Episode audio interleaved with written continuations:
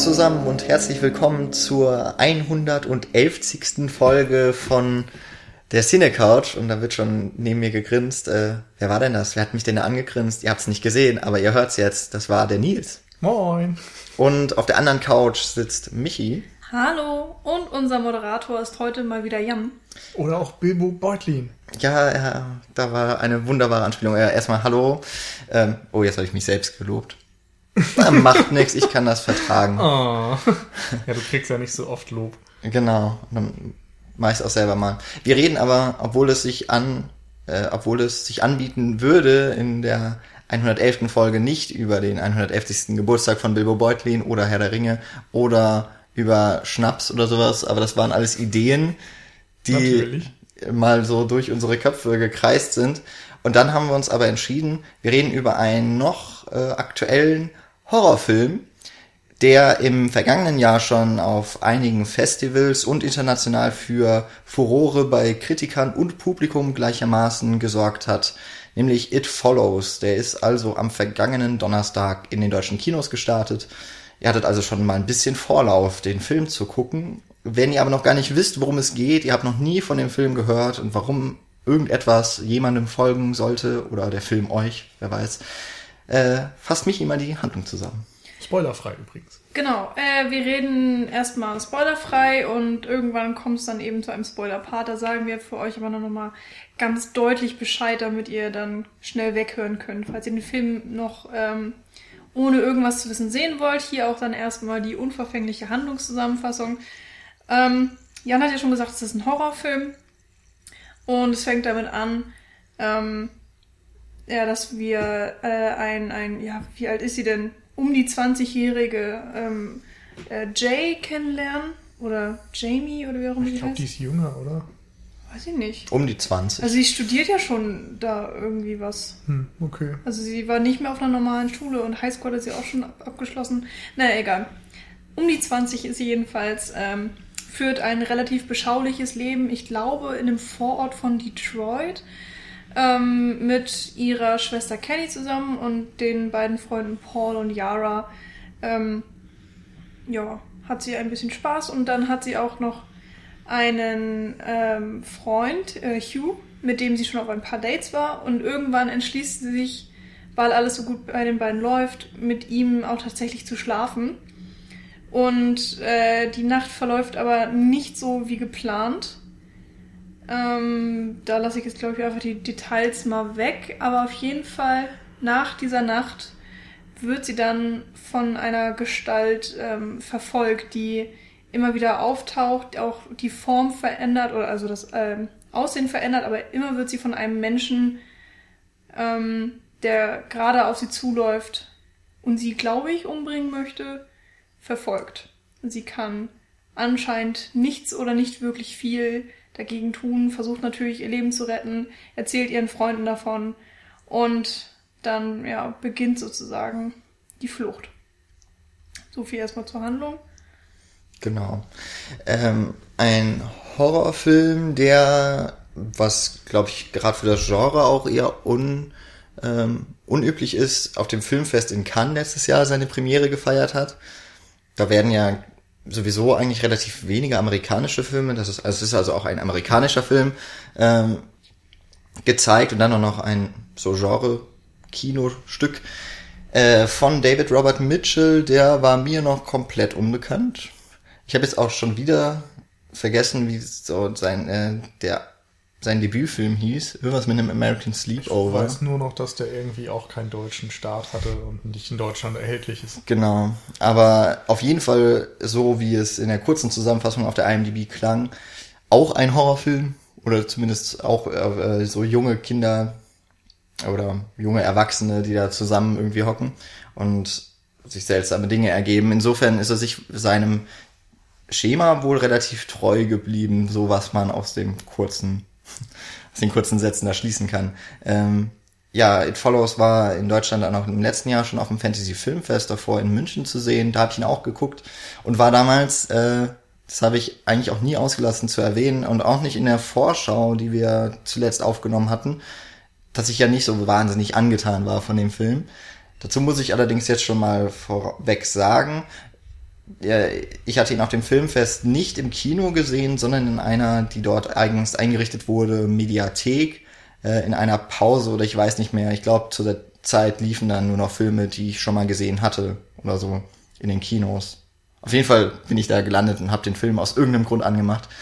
Also Ähm, auf dem Laptop dann. auf dem Laptop äh, mit Kopfhörern in immerhin ganz nette Atmosphäre. Man hat da kostenlos Getränke bekommen und so weiter. Aber äh, eben nicht in dem, es war nicht das Erlebnis, was es auf der Leinwand möglicherweise entfalten konnte. Denn äh, eigentlich haben alle anderen um mich rum den Film in höchsten Tönen gelobt und ich wusste nicht mehr genau, warum das jetzt sein müsste.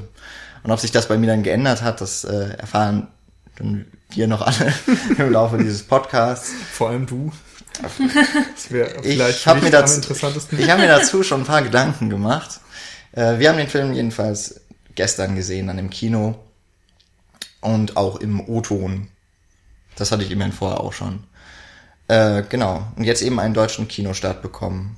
Es ist ein ziemlich, ist vielleicht auch noch ganz wichtig zu erwähnen, ist eine Independent-Produktion, sehr günstig. Also zwei Millionen US-Dollar hat das Projekt nur gekostet. Also vergleichbar mit einem äh, TV-Tatort Für der Detroit Marke. äh, war das wahrscheinlich richtig viel Geld. Also für die, so, wenn man dann mal so eine Einstufung, zwei Millionen Euro, würde ich mal davon, würde ich mal davon ausgehen, dass ungefähr der, der Wiesbadener Tatort, der im letzten Jahr äh, so dann in deutschem Fernsehen und in der Kritik ebenfalls viel Furore gesorgt hat. Also das ist so eine Einordnung ungefähr und äh, was zumindest das Budget da anbelangt. Ja, womit fangen wir denn an? Dass es ein Horrorfilm ist, der ein bisschen anders funktioniert als so die Horrorfilme der letzten Jahre vielleicht oder vielleicht auch gar nicht so sehr anders, weil Ja, das ist vielleicht äh, der interessante Punkt. Also man liest immer wieder, dass er so andersartig ist und es kommt irgendwie immer auf die Bezugspunkte drauf an, habe ich das Gefühl. Denn ähm, wir haben es hier eigentlich mit einem relativ klassischen Horrorfilm zu tun, in dem Sinne, dass er sich auch auf Vorbilder ähm, bezieht, wie zum Beispiel Halloween von John Carpenter, der auch irgendwie erklärtes Vorbild ist.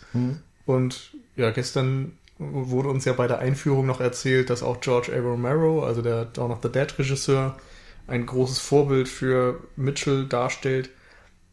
Da finde ich, sieht man auch deutliche Einflüsse. Da können wir dann auch gleich drüber reden. Auf jeden Fall ist es eben kein so ein typischer Spukhaus, Dämonen, Geister-Horrorfilm, wie man den momentan oft sieht, voll mit Jumpscares und ja, davon separiert es sich auf jeden Fall. Aber diese grundsätzliche Eigenständigkeit, die momentan assist, äh, attestiert wird, von wegen der äh, originellste Horrorfilm seit Jahren, gut, da müssen wir dann, glaube ich, später nochmal drüber sprechen, ob das so zutrifft oder wie man überhaupt erstmal auf diese Idee kommen kann. ähm, was, was mir jetzt gerade so einfällt, aus dem letzten Fantasy Filmfest, da waren wir allesamt nicht, aber haben, glaube ich, auch alle drei so die am meisten bejubelten Filme davon gesehen. Das war dann noch Housebound. Soweit ich das weiß, das ist ja so eine Horrorkomödie. Ähm, ich möchte nicht lang in, auf die alle eingehen. Ähm, und ähm, der Babadook. Das waren ja jetzt eigentlich so die drei Horrorfilme, die auch dann beim Publikum und bei der Kritik irgendwie immer ganz gut wegkamen. Aber alle bis, oder zumindest auch ein bisschen aus verschiedenen Arten äh, oder aus verschiedenen Gründen. Also Housebound habe ich gerade schon gesagt, der war, war so eine Horrorkomödie eigentlich. Also nimmt so Spukhausgeschichten aufs Korn und äh, dadurch, dass er so die die Elemente, diese Stilelemente neu anordnet, erschafft er auch ein bisschen was Neues, also was man so als Pastiche dann bezeichnen würde im, im Vor allem schafft es so ein bisschen, wie jetzt vielleicht auch Scream, gleichzeitig Komödie und Horrorfilm zu sein. Es ist eben keine reine Horrorkomödie wie jetzt, weiß ich nicht, Shaun of the Dead oder so, der dann einfach nur noch als Komödie fungiert, die sich auf Horrorklischees bezieht oder so etwas. Ähm, sondern hier ist eben dann auch gleichzeitig eine Spannung zu spüren. Und das war, glaube ich, so bei Hausbau und die Stärke. Das stimmt. Also Housebound äh, von den drei Filmen, die jetzt genannt wurden, ähm, mag ich, glaube ich, immer noch am liebsten. Ich fand diese, diese Mischung aus diesem absurden Humor und dann diesen Gruselmomenten hat super funktioniert. Aber man muss es auch wirklich mögen. Das ist, glaube ich, kein Film, der jetzt die große Masse anspricht. Vor allen Dingen auch, äh, wenn man vielleicht auch einen anderen Film erwartet. Das ist ja auch mal so ein großes Problem, dass eben genau die Horrorfilme, die dann ein bisschen anders sein wollen, ähm, durch die Trailer oder sowas äh, falsch, ja, eine falsche Erwartung wecken beim Zuschauer. Ähm, da muss man, glaube ich, immer so ein bisschen vorsichtig sein. Also vor allen Dingen, bei Babadook hatte ich da auch von einigen Leuten gehört, die einen komplett anderen Film erwartet haben, die auch äh, sich zu Tode erschrecken wollten und so weiter und so fort und dann gelangweilt waren, weil es ja eher dann in so ein eher Psycho-Charakterdrama eigentlich wandelt, mit diesen interessanten Horrorelementen verzwickt eben. Genau, ähm, ich glaube, äh, da bin ich mir jetzt auch nicht. Aber Babadook war auf jeden Fall ein australischer Film. Ähm, also auch dementsprechend schon mal weit ab vom Hollywood dann entstanden. Ich Und glaube, Hausbound aus Neuseeland, oder? Ja, ja, Neuseeland, ich meine auch, dass ich auch. weil ich war da Ja. auch gerade am überlegen. Also ähm, allein deswegen irgendwie auch schon mal in anderen Strukturen entstanden. Ähm, und genau, äh, Babadook äh, er zeichnet sich dann eigentlich dadurch aus, dass es sehr viel weniger Horrorfilm als Psycho-Thriller-Drama ist. Ähm, Der ist, finde ich, auch nochmal insofern anders, weil er so eine neue Entwicklung von Horrorfilm darstellt. Die hatten wir dann auch schon mal beim Vampircast, glaube ich, angesprochen. Und zwar ist es ja so, dass oftmals Horrorfilme verwendet werden oder die Motive im Horrorfilm verwendet werden, um bestimmte gesellschaftskritische ja, Thesen aufzustellen oder irgendwelche Probleme zu thematisieren, nur eben nicht in einem realistischen Rahmen, sondern in diesem fiktionalen. Ja, ich meine, was zum Beispiel die Angst vor dem Kommunismus und, und Zum Beispiel, ähm, die man dann in The Thing damals so weiter, hatte. Oder ja, im, im, also im 50er The Thing jedenfalls, im John Carpenter-Ding findet man das ja dann nicht mehr so. Ähm, auf jeden Fall sind das eben sehr interessante Dinge, die heutzutage irgendwie immer wieder mal aufgegriffen werden und die Babadook eben auch stark prägt. Genau. Also anscheinend sind wir gerade zumindest in der Phase, wo sich Horrorfilmfans echt ja so in dem in dieser Menge schon fast an sehr herausragenden Filmen, wenn man den Kritikern dann glauben mag, baden können. Okay, wir haben jetzt drei, Drei. genannt. Wir haben jetzt drei Drei. genannt, wenn man It Follows mit reinnimmt. Äh, ich war gerade am überlegen, wenn man so möchte, Girlbox Home Alone at Night hat ja auch Horrorelemente und wurde auch von der Kritik zumindest sehr gelobt, auch wenn das nicht jedermanns Sache war. Ich meine, es gibt dann auch noch so Filme wie äh, Mama und Uya und sowas, die wirklich bei der großen Masse dann auch sehr gut angekommen sind. Die Nee. auch, Also ich, Uja soll der schlechteste Film seit Jahren gewesen sein. okay, Er wurde viel gesehen, sind ja auch einige Leute reingerannt. Also es ist Ja, jetzt okay, nicht so, dass der gefloppt finanziellen, ist. Ne? finanziellen Erfolg hatte Ja. der, aber der hat keinen gefunden, der den mochte. Also Okay. alle, die bezahlt Gut. haben, waren Nee, das- nachher Das weiß ich sauer. jetzt nicht unbedingt, aber auf jeden Fall, ähm, Ja. ja, haben Nee, Ich meine, also da muss man schon ein bisschen differenzieren. Horror kriegt ja immer noch genug Geld an den Kinokassen, das ist gar nicht das Thema. Aber die meisten wirklichen Horrorfans, die jetzt eben nicht nur dann äh, abends im Kino entscheiden, ja komm, lass uns halt irgendeinen Horrorfilm gucken oder auf einem Date dann sich freuen auf einen Horrorfilm oder sowas, äh, sondern die eben die das Genre kennen, die da irgendwie auch sich wohlfühlen, die waren, glaube ich, in den letzten Jahren nicht besonders glücklich über die Entwicklung, weil vieles stagniert ist und weil Mhm. Der immer zweite wieder Teil von dem Footage dritten Teil rausgekommen ist aufgekommen und ist so und genau Fortsetzungen und kaum mal originelle Ideen, die irgendwie auch ein bisschen spannend umgesetzt waren und vielleicht auch, ja, weiß ich nicht, teilweise eine Grundhärte hatten oder sowas, sondern es war eben immer so ein bisschen, ja, kann man gucken, muss Mhm. man nicht gucken. ja. Okay. Jetzt haben wir It Follows. Genau. Originelle Ideen, das wird jetzt dem Film irgendwie zugesprochen. Ist das denn so? Also die Prämisse für sich erstmal schon, denke ich. Sie also, hat auf jeden Fall Potenzial für einen Gruselfilm. Genau, es ist natürlich nichts, was noch so gar nicht da gewesen ist. Es werden Sachen aufgegriffen. Ähm, wir können ja gleich mal dieses Motiv besprechen. Also es geht ja darum, dass über den Sex äh, diese Gefahr heraufbeschworen wird. Und das ist natürlich was, was sich irgendwie durch die 70er Slasher-Filme und so weiter immer zieht. Wir kennen das dann auch wieder aus der Persiflage Scream, dass es heißt, wenn du Sex hast, wirst du sterben. Wobei hier ist es natürlich so, sie wird äh, weitergegeben, ähm, weil Genau. es ist ja nicht so, dass Ich immer sag wenn nur, das Motiv wird ja aufgegriffen. genau ähm, nicht es ist nicht immer so, wenn irgendwer Sex hat, außerehelich oder was auch immer, dass dann eben dieses äh, dieses Monster aufbeschworen wird, sondern es gibt dieses eine Monster, was eben dann ja wie so ein Kettenbrief weitergegeben wird von Ja. Person zu Person, wenn eben ja Geschlechtsverkehr stattfindet. Also wir können das Regelwerk ja nochmal kurz ein bisschen erklären. Also wenn jemand, oder es, es gibt eine Ursprungsperson vielleicht, die äh, Kennen wir nicht. infiziert wurde, die hatte mit jemandem Sex, hat dadurch diese Bedrohung weitergegeben und Person B, die jetzt als neuestes infiziert wurde, wird dann verfolgt. Person A nicht mehr.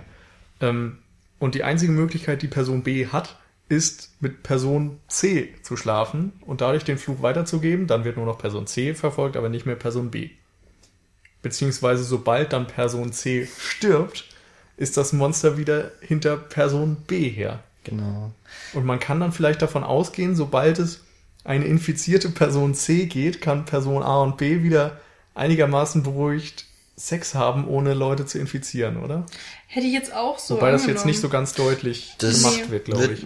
Es kommt irgendwie nie so richtig vor, außer vielleicht am Ende, da, da ist es ist ja ein bisschen offen. Also insofern, das Regelwerk ist, äh, wird hier noch mal ein bisschen erweitert, also dieses Ding, also es heißt ja auch nur It, es bekommt ja keinen richtigen Namen, ähm, hat Michi schon beschrieben, taucht in verschiedenen Formen auf, aber immer als ein Mensch oder eine Leiche, wie auch immer, es hat was Zombie-ähnliches. Dieses Wesen jedenfalls kann nur laufen. Ähm, relativ langsam. Genau, es ist, das ist vielleicht auch dann nochmal so der, der Einfluss von George A. Romero, wenn man an Night of the Living Dead denkt. Das Ja, stimmt. die ersten so Zombies, die, also die Untoten, die wieder auf die Erde kommen, sind ja auch mehr geschlürft und erschienen erstmal nicht als Gefahr. Da kommt es dann aber, zumindest dann, glaube ich, in Dawn of the Dead dann auf jeden Fall dazu. Ich weiß nicht, ob auch schon in Nee. Night of the Living Dead, dass die Masse dann halt die Gefahr so, wird. Ja, ja, also in allen. Okay. eigentlich. Also es geht immer um die Masse, weil ein einziger Zombie einfach nicht bedrohlich ist, aber in der Masse kannst du denen vielleicht nicht mehr entkommen. Bei It Follows bleibt es dieses eine Monster. Das ist aber auch nur für die Leute sichtbar, die einmal infiziert wurden und es bleibt auch immer sichtbar. Das ist vielleicht noch ganz wichtig. Also die Gefahr ist schwierig zu vermitteln, beziehungsweise schwierig, dass andere einem Glauben schenken, dass da wirklich eine Gefahr besteht. Aber die Auswirkungen, die das Monster auf die Umwelt hat, also es ist irgendwie schon als eine Entität im Raum. Es kann auch sichtbar gemacht werden durch ähm, Ein Laken. Tücher zum Beispiel, durch ein Laken Ja. und so weiter. Es kann auch. Es in- gelten physikalische Gesetze Ja. für dieses Ding. Genau, es kann nicht einfach durch Wände oder sowas gehen. Und es kann sich auch nicht teleportieren. Das heißt, wenn man, was häufig, häufig dann auch geraten wird, weit wegfahren, hat man zumindest mal ein bisschen Ruhe. Mhm. Da habe ich mich aber gefragt, also ich glaube, das kommt im Film da nicht vor, aber was, wenn man das Ding einfach irgendwie Einsperrt. einsperrt oder einbuddelt oder sowas? Kann Ja. das raus? Weil es kann Habe ja ich schon die, gefragt.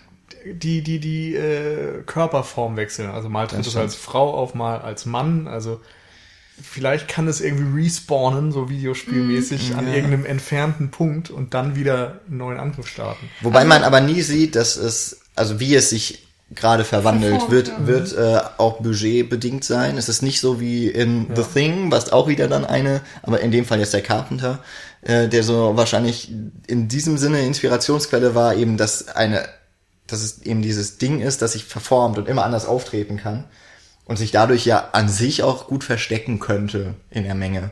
Darauf ähm, müsste man dann auch noch kommen, weil als die Regeln dem ähm, dann der Jay erklärt werden und damit auch dem Zuschauer, also nach dieser äh, Nacht, in der sie mit Hugh geschlafen hat, ähm, wird ihm gesagt, das Monster, das kann halt als Frau auftreten, als Fremder oder als Person, die du kennst, so wie es am besten an dich rankommt. Und die meiste Zeit im Film sehen wir ziemlich abgefuckte Menschen, die entweder ähm, schon vom Aussehen nahe am Tod wirken oder sich einpissen oder so weiter, ähm, die auf jeden Fall nicht so aussehen wie Leute, die sich unbekannt anschleichen könnten oder die nicht aus der Menge herausstechen. Insofern ist das irgendwie auch, naja, es ist halt Aber- so Horrorfilmkost, das ist Ich dann meine, zu aber im Verlauf des Films wird es ja tatsächlich so, dass äh, einmal dieses äh, Monster die Form von Yara, also einer der Freundinnen, äh, annimmt und dann kurze Zeit später, ähm, innerhalb derselben Szene tatsächlich, ändert es die Körperform.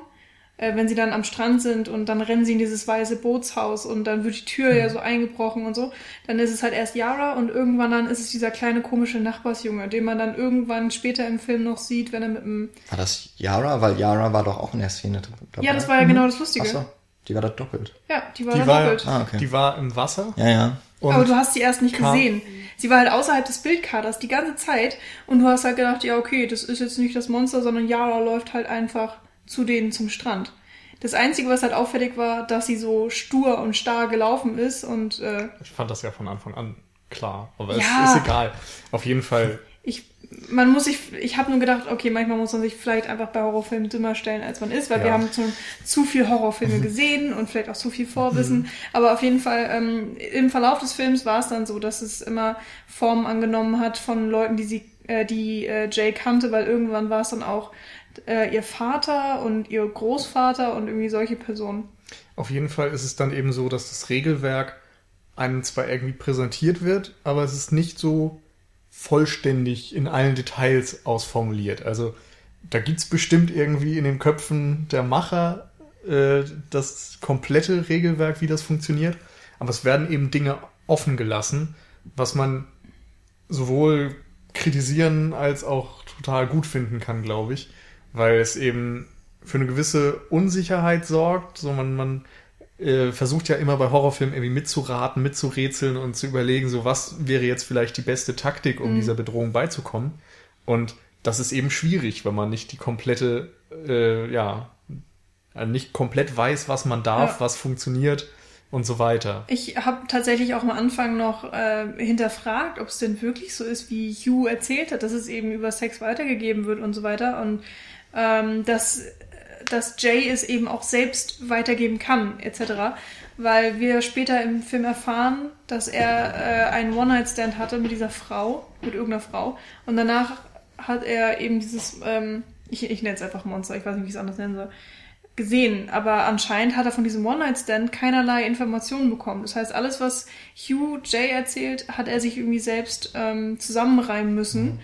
Und wo ich dann auch gedacht habe, woher weiß denn Hugh überhaupt, dass er das durch Sex weitergeben kann und nicht vielleicht durch eine Blutinfektion oder ähm, irgendwie sowas in der Art. Also man hat sehr wenige Informationen, wie Nils schon gesagt hatte, und selbst auf die, finde ich, kann man sich nicht hundertprozentig verlassen. Finde ich jetzt nicht unbedingt schlimm. Ähm, aber ja, ich habe dann selbst gesessen und, und alles irgendwie doppelt und dreifach hinterfragt und Ja, äh, wollte hätte- manchmal auch echt, manchmal wollte ich eine Antwort, Mhm. das muss ich auch zugeben. Da war ich, Ich sag mal, ich hätte am. Ende gerne eine bekommen. So. Also ich finde es vollkommen okay, dass man mittlerweile oder dass man mittendrin sitzt und eben in die Lage der Protagonisten geworfen wird und nicht mit dieser Bedrohung so Mhm. komplett rational umgehen kann und sich Lösungsvorschläge überlegen kann. Aber so am Ende wäre es schon nett gewesen, so ein ja, so eine komplette Auflösung zu haben. Ja. Und gleichzeitig will ich Ja. das eigentlich jetzt auch nicht als Kritikpunkt gelten lassen. Das Mhm. ist einfach eine Entscheidung der Macher, die auch legitim ist. Was ja in anderen Horrorfilmen immer so ein gängiges Mittel ist, wenn ein, ein Wesen oder ein irgendwas auftritt, was unerklärlich ist, werden ja dann die Experten aufgesucht. Ähm, und, oder es wird gegoogelt und so weiter, ob, ob etwas ähnliches schon mal passiert ist, was jetzt hier It, It Follows tatsächlich überhaupt gar nicht passiert ist. Wir haben eben diese kleine Gruppe von ähm, ja, Halberwachsenen, die versuchen mit der Sache zusammen klarzukommen und die Mutter soll auch nicht eingeschaltet werden und sie ähm, ja, fliehen dann auch zu einem anderen Haus und so weiter. Also da hat man wirklich schon mal ein anderes, also es wird anders damit umgegangen. Mhm. Äh, ob das jetzt gut ist oder schlecht, weiß ich nicht. Aber Können eben auch reden? nicht komplett, weil dieses äh, sich fernhalten von Autoritäten ist was, was im Horrorfilm eigentlich total üblich und gängig ist. Mhm. Dass eben die Polizei und Eltern und so weiter immer dir nicht glauben oder dir nicht helfen können und so weiter Mhm. und die Jugendlichen meistens auf sich alleine gestellt sind. Also ob das dann in Nightmare on Elm Street ist oder in Halloween oder sonst wo. Obwohl in Halloween gibt sogar noch diese ja, gewissen Beschützerfiguren. aber Ja, stimmt. Ja, das stimmt. Ich glaube, ich, glaub, ich habe da jetzt vielleicht eher so an, an die Horrorfilme der letzten 10, 15 Mhm. Jahre gedacht, weil da ist es wirklich ja, äh, Ja. gängig, auch so Paranormal Activity, wo dann erstmal der, der ähm, äh, Geisterkundige oder sowas geholt wird Ja. oder der Exorzist wird geholt oder was Aber ich glaube, wir müssen da echt wegkommen von den aktuellen Horrorfilmen, weil It Follows sich eben so stark auf 70er, 80er Horrorfilme bezieht. Das ist im Grunde die wirkliche Referenz, das stimmt. Ich finde nur, Gemeinsamkeiten und Unterschiede rauspicken kann. Ja klar, weil er jetzt aber ge- gerade eben in dieser Zeit erschienen ist, äh, liegt es vielleicht für mich dann auch erstmal noch ein Stück näher, ihn mit jetzigen zu vergleichen, eben weil er auch so raussticht. Also Mhm. da ist es dann ja auch wieder interessant ähm, zu sehen, dass er ja tatsächlich gar nicht eigentlich in diese ganzen Schemata reinpasst, die sich jetzt in den letzten Jahren entwickelt Mhm. haben. Ähm, Aber ja. gleichzeitig passt er eben so gut in diese alten Schemata, Ja. meiner Meinung nach. Nee, wo ich mich recht. dann wieder frage, wo ist jetzt dieses Revolutionäre an It Follows? Dann kommen wir nämlich jetzt wieder eigentlich ja zu der Frage, die uns in diese Diskussion um dieses Ding, um dieses It äh, geführt hat. Ist dir jetzt der Film originell? Und ich finde das gerade sehr schön, weil ihr von den anderen, weil ihr von zwei Perspektiven an diesen Film herangeht. Also Michi sagt eben, ich vergleiche ihn jetzt mit den heutigen, mit so den, mit dem zeitgenössischen Horrorfilm und dann ähm, würde man sagen, okay, ja, das ist äh, echt revolutionär, das ist super originell, wie dieser Film gemacht ist, weil so funktioniert ja kein Horrorfilm nee, eigentlich. Genau. Aber jetzt geht man halt 30, 40 Jahre zurück und dann kommen man, weiß nicht, ob alle Leute diese Filme kennen, die heute jetzt ins Kino gehen würden, in den Follows. Ähm, ich denke mal, ein Großteil schon, weil Horrorfilmfans sind ja irgendwie wenn es dann um Slasher geht, gucken die sich auch gerne so also, diese 80er Wenn man Fan ist, dann genau. guckt man sich alle Klassiker an. Und dann wird man merken, dass der Film jetzt schon stark irgendwie von denen beeinflusst ist und daraus aber auch überhaupt keinen Hehl macht. Also das, mhm. was ich halt auch so schön finde, dass äh, häufig Fernseher oder der, also es laufen Horrorfilme im Fernsehen und sie gehen auch ins Kino und es ist, da ist es Charade, der läuft. Ähm, das ist, weiß ich jetzt gar nicht, das ist glaube ich kein richtiger Audrey Hepburn, Audrey Hepburn und, und James äh, Stewart, glaube ich. Nee, Oder ist nee, nee. Ähm, ich da anderen stehen. Kerl. Aber das ist oder ja eigentlich eine Komödie. Genau, also es ist, glaube ich, so eine Verwechslungskomödie mehr oder weniger. Also ich glaube, da geht's, mhm. also Charade ist ja auch so ein bisschen verkleiden und so, ne? Also das auch da geht es so um diese Rollenwechsel. Ja. Und ich glaube, auch in dem Film geht es darum, dass äh, irgendwie so Verwirrung herrscht, weil man nicht genau die Identität einer Person kennt. Insofern hat es schon irgendwas auch mit dem Film dann mit It Follows zu tun und dann sind das irgendwie noch so zwei 50er, 60er B-Filme. Äh, genau, richtige schöne Trash-Filme. Da muss ich zum Beispiel dann wieder an Halloween denken, genau. wo ja der alte mhm. The Thing im Fernsehen läuft. Ja, was auch super cool ist. Oder halt ja. an Scream, wo sie dann äh, Halloween gucken, in der dann, äh, und zwar die Szene, in der dann The Thing läuft, also da ist ja dann diese komplette Medialität dann nochmal vergegenwärtigt.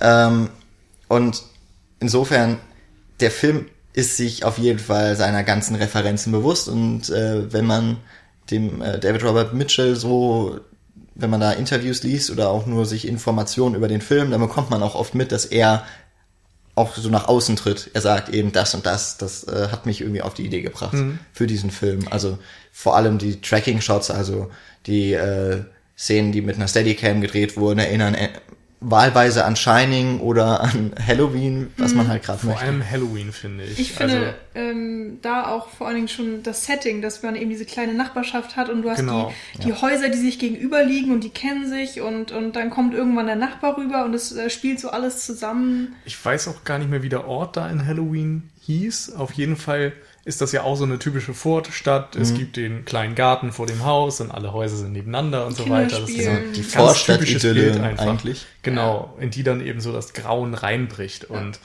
ähm, It Follows zeigt das immer wieder. Es zeigt vor allem immer ähm, Totalen von den Figuren, wo du dann eben noch ganz viel Beiwerk von dieser Stadt siehst, von der Umgebung. Und irgendwo in der Mitte ist dann die Figur. Und sie läuft zum Beispiel, die Kamera folgt ihr so, dass die Figur immer in der Bildmitte ist.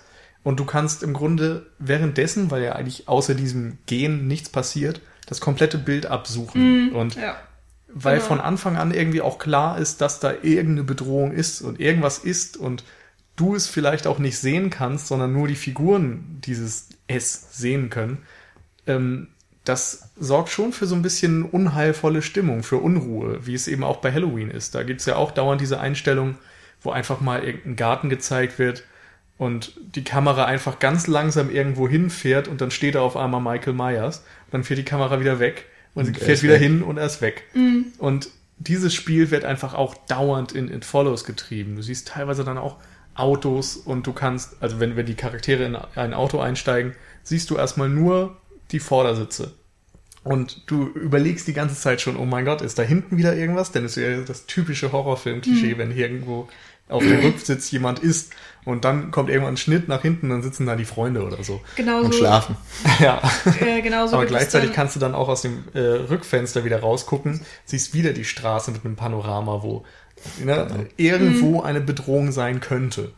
Ja, oder es gibt dann eben diese ähm, ja, Situationen, wo die Gruppe von äh, Leuten, die wir dann kennengelernt haben, einfach rumsitzt und sich bespricht und dann gibt's halt diese typischen Schuss-Gegenschuss-Momente Und irgendwann siehst du dann im Hintergrund von ganz weit weg eine Figur auf die zulaufen. Und denkst dann so, okay. Hm. Also wirklich gehen. Ja. Ne? Also das muss Ja, man okay. vielleicht nochmal deutlicher Geh- sagen. Ähm, ja, ansonsten sage ich Rennen, aber Laufen ist für mich eben Okay. auch Gehen. Ja, es kann halt Ähm, immer nur um beides das heißen. jetzt mal genau zu spezifizieren hier. Und ähm, ja, dann ist immer eben diese Schuss-Gegenschuss-Situation und je nachdem, ja, welche Person gerade zu sehen ist, sieht man dann, dass diese andere Person auf sie zuläuft oder nicht. Und sie kommt natürlich dann immer näher. Und dann musst du auch immer überlegen, ja, was ist da jetzt eigentlich? Mal wird dann jemand aus der Gruppe darauf aufmerksam und sagt dann auch hier, äh, ist das jetzt die Person? Ihr, das, könnt ihr die da hinten sehen? Ist es das Monster oder ist es nicht das Monster? Manchmal wird es aufgelöst und dann ist es nur irgendeine Person, die da halt gerade zufällig so zombieartig langläuft, weil sie Musik hört oder so. Und manchmal ist es aber dann auch tatsächlich das Monster und dadurch entsteht dann eine gefährliche Situation. Genau, diese Bedrohung durch das Alltägliche ist ja auch so ein typisches Horrormotiv, was man dann immer wieder hat. Ähm, eben auch typisch Halloween, diese Vorstadt ist für sich erstmal überhaupt nicht bedrohlich, aber irgendwie wird durch diese langsamen Bewegungen und so weiter der Kamera und dieses Setting dann doch eine Atmosphäre kreiert, die dir genau das beschreiben soll, dass da irgendwas vor sich geht. Und It Follows macht das eben auch, dass einfach ein Spaziergänger auf einmal eine Gefahr sein kann. Das ist ja schon ein Gedanke, den man vielleicht erstmal gar nicht so naheliegend findet, aber hier funktioniert es eben schon. Gleichzeitig dann eben auch dieses Gefühl, dass Wegrennen nichts bringt oder dieses Fliehen, weil wir mit, mit Jay und ihren Freunden an diverse Orte fliehen und verschwinden und nichts ist mehr sicher. Selbst das eigene Haus ist dann ja tatsächlich nicht mehr sicher. Und ähm, auch andere Menschen, die dann von, geht es jetzt zu weit, egal, von dem Monster verfolgt werden, sind dann auch bei ihrem eigenen Zuhause nicht mehr sicher und so weiter und so fort. Ähm, das ist schon ganz, ja, ganz nett gelöst natürlich. Jetzt auch nicht Mhm. Wobei ich das auch wieder-. Nee, genau, das ist irgendwie auch wieder was, was man schon kennt. Also da Ja. gibt's eben auch so Momente, wo sie Angst hat und dann rennt sie die Treppe hoch. Und jeder weiß, das sollst du nicht machen. Das wird ja auch wieder in Scream erzählt übrigens. Man läuft nicht die Treppe hoch. Aber auch in Scream nach wird's dann draußen. Das Stimmt. stimmt. Aber insofern, äh, seit Scream kannst du es eigentlich nicht mehr machen. Denkst du? Ja, Dann dachte kommt, ich mir. dann kommt so ein Film. und dann kommt so ein Film und macht es einfach trotzdem. Und es geht natürlich auch mehr oder weniger schief. Ja, aber ich finde, in der Szene hat es eigentlich noch ganz gut funktioniert.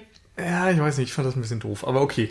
Das sind, Ich musste auch dran denken, ist auch vielleicht auf wieder okay. Fall. Gleichzeitig gab es dann auch noch diese Sache, da musste ich total an Nightmare on Elm Street denken, als ein anderer bedroht wird und sie ruft dann an drüben und Ja. niemand geht ran und sie ist quasi in ihrem Haus und kann in das andere Haus Ja. rübersehen und so. Ja, Da gibt's ja in Nightmare on Elm Street auch eine ziemlich vergleichbare mit, Szene. mit Johnny Depp, oder? Da, Also in Halloween gibt's auf jeden Fall auch eine sehr vergleichbare Das Szene, glaube ich. ja. Ne? Da ist doch, wenn und die Jamie haben sogar Curtis- noch nicht mal ein Handy, sondern ein, Schnu ein, äh, in einem Schnurtelefon. gebundenes Ja. Telefon. Ja, Hand. genau. Wobei ich würde, wir sind jetzt, äh, ich finde das Setting noch so interessant von dem Film gerade und das passt gerade wegen Schnurtelefon und die haben kein Handy und das ist halt total weird in diesem Film. Es gibt Leute, die haben Handys. Also man sieht in einigen Szenen, dass jemand telefoniert mit einem zumindest schnurlosen Telefon und das eigentlich ist es auch, also man sieht schon, das ist ein Handy. Ähm, die Autos sind aber alle irgendwie aus den 60, 70er Jahren. Diese Vorstadt, äh, okay, Vorstädte sehen halt irgendwie so ein bisschen altmodisch aus, Ja. wenn man sie aus Filmen kennt. Und irgendwie, dann gibt's noch, genau, dann gibt's noch dieses, äh, diesen E-Reader. Also, Die Muschel. so eine, ja. was so aussieht wie so ein äh, Puderglasspiegel und sowas. Also so Make-up-Accessoire. die nennen. Ich bin dann ja nicht so firm in diesen Sachen. Aber man denkt halt im ersten Moment, da sitzt jemand und ähm, begutachtet sich in so einem kleinen Spiegel und möchte, äh, um, ob auch das Make-up sitzt. Und dann entpuppt sich das als ein äh, so D, äh, ein Zwei-Screen E-Book-Reader. Und so etwas, was man irgendwie noch nicht gesehen hat. Und ich finde es auch nicht wahnsinnig toll gemacht, also toll design, designt oder so, dass das auch irgendwie, äh, dass es schlimm ist, dass man sowas noch nie gesehen hat. man denkt sich, oh, das will ich aber jetzt haben. Das Kinoticket hat sich gelohnt für dieses Gerät. Ja, aber also wo so Technik, Technologie irgendwie auch dann mal ab und zu drin vorkommt, die so aus dem Setting fällt. Es sind dann, es gibt dann noch später so eine Szene, in der werden allerhand elektronische Gerätschaften zusammengetrommelt und auch da sind einfach, das ist eine Schreibmaschine, es gibt keine Computer oder Laptops oder sowas. Das fand ich sowieso das Allerbeste. Eine Schreib ich wusste nicht, dass Schreibmaschinen Strom brauchen. Natürlich gibt's elektrische Schreibmaschinen. Da hatte ich keine Ahnung von. Ich kenne wirklich nur diese transportablen ohne, ohne elektronisches ähm, Kabel oder was auch immer in der Form. Also das fand ich sehr interessant. Aber auch die Fernseher, die da gezeigt sind, sind ja in diesem 4 zu 3 Format und noch richtig Also winzig und Röhrenfernseher. genau Mit, Röhrenfernseher. äh, teilweise noch mit der Antenne dran. Mhm. Richtig alte Lampen, so die man vielleicht bei Oma vielleicht vermuten würde. Vielleicht gibt's in Detroit einfach keine neuen Sachen. Genau, und das ist eben, also es wird immer so gesagt, dass der Film ja auch dadurch, dass er eben dieses 60er, 70er Setting irgendwie wählt, ist das wieder diese Reminiszenz an die Filme, die auch ganz klar sein Vorbild sind. Also gerade vielleicht auch noch die 80er, wenn man Nightmare on Elm Street mit reinnimmt, aber eben so The Thing ist ja glaube ich auch 80er, ne? Ja. Ähm, aber dann eben zumindest vorher noch ähm, auf jeden Fall die Filme von Romero, also äh, Ja. Night of the Living Dead, Dawn of the Dead und äh, Halloween, so als würde ich mal sagen die größten Referenzpunkte und dass eben dann so das Setting auch dem ähnelt und gleichzeitig, dass da noch so ein paar Technologien halt auf jeden Fall die Jetztzeit irgendwie deuten, hat man so ein zeitloses Gefühl irgendwie. Und ich glaube halt, dass dann der Schauplatz Detroit nicht ganz zufällig gewählt wurde. Das letzte Mal, dass ich zumindest Detroit im Film wahrgenommen habe, war Only Lovers Left Ja. Alive. Und auch da hat es einen ganz bestimmten Grund. Detroit ist halt eine Stadt, die stirbt. Da ist halt nichts mehr los. Äh, Detroit, obwohl das letzte Mal, als ich ihn im Kino gesehen habe, war in Driver. Ich glaube, der spielt auch in Detroit. Ne? Ja? Das kann sein. Ähm, aber ist ein viel älterer Film. Ich habe ihn nur in der Retrospektive gesehen. Aber insofern, Detroit war halt mal so eine, ist halt eine Industriestadt gewesen, aber seit es vor allem General Motors auch schlecht geht, so der Hauptarbeitgeber, glaube ich, war der da lange Zeit, verfällt die Stadt und Ist dadurch. nicht auch Gran Torino in Detroit? Uh. Also mit Ford und so? Kann natürlich auch sein. Aber ich, Aber- kann auch falsch sein. Will ich Ja, jetzt ist ja auch noch wieder ein nicht Stück älter. Genau, aber das, Ja, aber jetzt, na egal. dass halt diese, wenn man dann auch später so sieht, wenn sie in die Stadt mal auch reinfahren, dass da alles so verfallen ist und Detroit dann eben so als eine Stadt, die keine Zukunft hat und dementsprechend auch in so einem zeitlosen Zustand, der irgendwo zwischen den 70ern, das war ja die große Zeit von Detroit und der Jetztzeit, der halt irgendwie alles dem Ende zugeht oder schon darüber hinaus und verrottet, dass man da irgendwie auch gefangen ist und das fand ich also als Setting und ist wirklich sehr atemberaubend dann auch so mal auf der Leinwand dann zu sehen, weil das eine ganz, ganz äh, seltsame Erfahrung irgendwie ist, das, Das so stimmt. zu sehen. Aber sehr cool. Es gibt am Ende noch so ein Schwimmbad und ich wüsste echt gern, ob dieses riesen Gebäude, das sieht aus wie so, ja, weiß gar nicht, wie man diesen Baustil noch, sie- aber eigentlich sieht es aus wie ein Schloss. Oder sowas. Ja, Ich fand, es hatte eher ein So bisschen was- was, auch vom Gefängnis, also eben auch wegen des Ambientes. Ja, so ein. Herrenhaus, so ein viktorianischer Stil Boah, vielleicht. keine Ahnung. Aber ich dann, dass aus. dann da drin ein Schwimmbad sein soll, fände ich mal interessant, ob das wirklich ein Schwimmbad ist. Ich befürchte es, aber ich musste so ein bisschen an ähm, äh, Let the Right One habe ich auch dran gedacht, ja. Ist auch, äh, der auch in einem Schwimmbad endet, ja. Genau. Also jetzt Ähm, auch wirklich nur deswegen, ansonsten gibt's da inhaltlich jetzt nicht die großen Überschneidungen. Ja. Nee, nicht wirklich. Außer, dass da auch Gefahr bekämpft Ja. wird. Aber mein Gott, das ist halt ein Horrorfilm. Ja. Das hat man häufig. Ähm, bei den ganzen Reminiszenzen müssen wir natürlich noch kurz die Musik ansprechen. genau. Das sind dann auch immer diese Synthesizer-Klänge, die man vielleicht auch eben aus Carpenter-Filmen kennt, der ja auch die Soundtracks selbst gemacht hat. Eben mit diesen Synthi-Geschichten. Und ja, ich weiß nicht, da kann man jetzt gar nicht so viel zu sagen, außer dass es enorm daran erinnert, weil heutzutage sonst irgendwie keiner solche Soundtracks macht. Also Drive. genau Drive auf eine Art wieder anders. Also da ist ja eher so dieser 80s Pop, der noch aufgegriffen wird. Aber klar, es gibt halt schon Synthesizer-Soundtracks, aber hier ist es rein instrumental und die Sounds sind eben auch jetzt nicht so moderne Dubstep-Sachen oder so, wie man das vielleicht nochmal aus Trailern kennt. Wobei sondern ich schon fand, dass es sich modern angehört hat. Ja, es ist so eine Mischung. Ja. Also es, ich meine, der verleugnet ja auch nicht, dass er 30 Jahre nach den Nö, anderen genau. Filmen entstanden ist. Aber er, er stellt sich da schon in eine Nische irgendwie. Also er bedient sich stark bei diesen 80er Sachen oder 70er Sachen und führt die so ein bisschen in die Jetztzeit über, aber er entfernt sich nicht besonders stark von dem Ausgangsmaterial. Ja, wo wir gerade bei der Musik sind, da können wir vielleicht kurz bleiben. Da fand ich noch extrem interessant, ähm, wie da auch mit der Lautstärke gearbeitet wurde und ähm, wann die Musik eingesetzt hat, wann sie komplett zurückgenommen wurde, wie schnell das alles passiert ist und so weiter. Also das war auch nochmal eine vielleicht eine, eine naja, fast, na okay, das ist zu viel gesagt, wenn ich jetzt sage, eine eigene Art des Storytelling, aber es war massiv eingesetzt, also mhm. ähm, auch ja sehr, sehr im Vordergrund ganz oft. Ähm, wenn man es negativ ausdrücken will, sagt man plakativ. Finde ich aber gerade, dass sie es nicht ist. Nee, finde ich auch nicht. Also ich finde es ist so äh, auf der Grenze. Also mich hat es manchmal schon ein bisschen zu sehr äh, genervt dann. Also das ist so dermaßen laut war und so weiter. Ich musste da immer mal an Haneke-Zitat denken, der gesagt hat, wer seine Filme mit Musik unterlegt, der hat es irgendwie nicht geschafft, die Szene ohne Musik funktionieren zu lassen. Also der hat irgendwie die Atmosphäre nicht ohne diese Musik geschaffen. Kann man noch und sagen, dass das Michael Haneke nie Musik verwendet in seinen Filmen, außer sie sind innerhalb der Diegese genau. sowieso vorhanden. Und ich meine, ich stimme jetzt nicht notwendigerweise diesem Zitat zu. Ich finde eigentlich, dass Filmmusik eine sehr schöne Sache ist. Aber wenn es eben zu offensichtlich wird und zu sehr in den Vordergrund gedrängt wird, dann reißt es mich manchmal raus. Mhm. Und hier war auf jeden Fall die Schwelle erreicht für mich persönlich.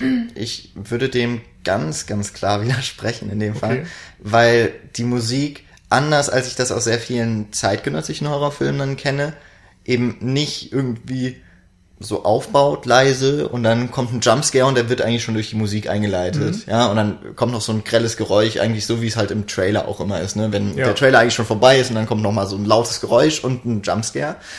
Und zum einen gibt es in diesem Film kaum Jumpscares. Das aber schon mal, zwei, drei. Ne? Zwei, drei. Also sehr wenige aber, auf jeden aber Fall. eben nicht so, wenn wir gerade dabei genau. sind, nicht so diese Art, wie du angesprochen hast, so mit Musik drunter und lautem Geräusch, sondern eben nur mit dem Geräusch, das dann vielleicht in der Diagese genau, selbst stattfindet. Ja. Also da fliegt einmal ein Ball ans Fenster oder so. Ja. Du hörst eben den Ball ans Fenster klatschen, aber ansonsten ist da jetzt kein großer Schnitt und kein aufgerissene Augen, Close-up oder genau, sowas. Ja. Und es kommt auch nicht ja. auf einmal plötzlich sowas in den Bildvordergrund gesprungen. Also es, es genau. sind nicht wirklich diese, also wenn man jetzt Jumpscare wirklich, also, ne, dass es so sprunghaft wäre, so ist es halt dann gerade auch mal nicht. Ähm, was ich aber zur Musik sagen wollte, dass die ja eben wie ich sie auch am ehesten charakterisieren würde, so äh, atmosphärisch. Und dass dort, ähm, dass die Musik auch immer dann eingesetzt wird, wenn sie eigentlich gar nicht sein müsste. Also weil sie so, sie hat ja sowas Schau Schauderhaftes, habe ich zumindest so erfahren. Also ich hatte so ein mhm. unwohles Gefühl, ich habe gedacht, jetzt kommt irgendwie doch, äh, irgendwas ist so gefährlich in dieser Situation. Und dann ist es aber ganz oft so, dass die Musik ein fehlleitet, dann was der Film ich, generell häufig macht. Dann meine ich aber noch andere Stellen, weil bei mir ging's also das, was mich gestört hat, war nicht das, also diese Atmosphäre, sondern wenn es wirklich zu einer Bedrohung kam, wenn da auf einmal jemand nah an äh, den Figuren dran mhm. war, dieses S eben, ähm, dann gab es ganz oft so richtig laute Hintergrundmusik mit viel Bassdrum oder irgendwas noch dabei, ja, was dann wirklich so, so gerumst hat und das mag auch noch zusätzlich am lauten Kinoton gelegen haben, aber das fand ich wirklich ein bisschen heftig und ein bisschen zu viel eben. Also ich habe irgendwie auch so verstanden, dass da die Bedrohung da ist. Und da hätte ich dann nicht noch so einen 80 Dezibel Sound drüber also gebraucht. War die zu offensiv dann? Genau. Ja. Ach so, okay. Also ich die, fand die halt Atmosphäre das, ansonsten fand ich vollkommen gut und okay, so wie sie gemacht wurde. Weil ich hatte aber, also stimmt schon, dass es, ich glaube, ja, wann waren diese? Ich weiß jetzt nicht mehr genau, die, ihr könnt jetzt nicht mehr genau diese Szene, wo dann auch noch, also einmal eben diese, dieser ganz kräftige Bass und mhm. gleichzeitig aber noch so Höhen, die sich, die mich ein bisschen an die äh, Geigen aus Psycho erinnern. Ähm, nicht ganz so extrem, aber ähm, für mich halt war das so eine Assoziation, dass die Musik aber auch, wenn halt keine gefährliche Situation irgendwie sich dann ergibt, auch deutlich so anschwellt und dann ist er mhm. auf einmal weg. Und so mhm. ist es ja, also das so ein Spiel mhm. dann mit dem Zuschauer ja. entsteht, was eben auch schon mal angesprochen wurde. Es erscheinen Leute im Hintergrund und man ist ja auch dann irgendwann drauf gepolt, okay, die, da ist halt jemand oder die Gefahr ist jemand im, in einer Menge oder irgendwo in der Landschaft, die sich langsam bewegt und ziemlich zielgerichtet. Und dann ertapp ich mich zumindest auch, ich, ich kannte den Film ja schon, habe ich mich auch dabei ertappt, wie ich einfach nur die Leinwand abgegrast habe nach mhm. irgendwelchen Informationen und noch teilweise gedacht habe, ich habe was gesehen, was gar nicht da war. Also so ein Unschärfen oder ja. sowas habe ich dann immer mal überlegt, hm, ist das jetzt irgendwas? Und dass der Film eben sich auch dem Zuschauer so bewusst ist. Anders als viele andere Horrorfilme, finde ich, in dieser Zeit, die halt den Zuschauer nicht einladen, irgendwie mehr mitzuraten, sondern Mhm. es geht halt darum, den Zuschauer nur noch das zu Ja. geben, was er will. Er schafft's. Nämlich, also dieses, dieses äh, Use Gratification Approach, wenn man möchte, ja, also ein, jemand, der einen Horrorfilm sehen möchte, der möchte geschockt werden und das endet dann irgendwie darin, dass die Genreformel dann so ist, okay, man hat halt fünf Jumpscares, die müssen halt dann, dann, dann kommen. Das kann man wahrscheinlich an so diesem Mainstream-Horror wirklich mal Ja. so untersuchen, ob das sich, das sind wahrscheinlich wirklich so ein paar, dass man so sagt, alle 15 Minuten, alle 20 Minuten muss ein Jumpscare kommen. Das gibt vielleicht Im letzten. Drittel immer mehr. Ja, genau.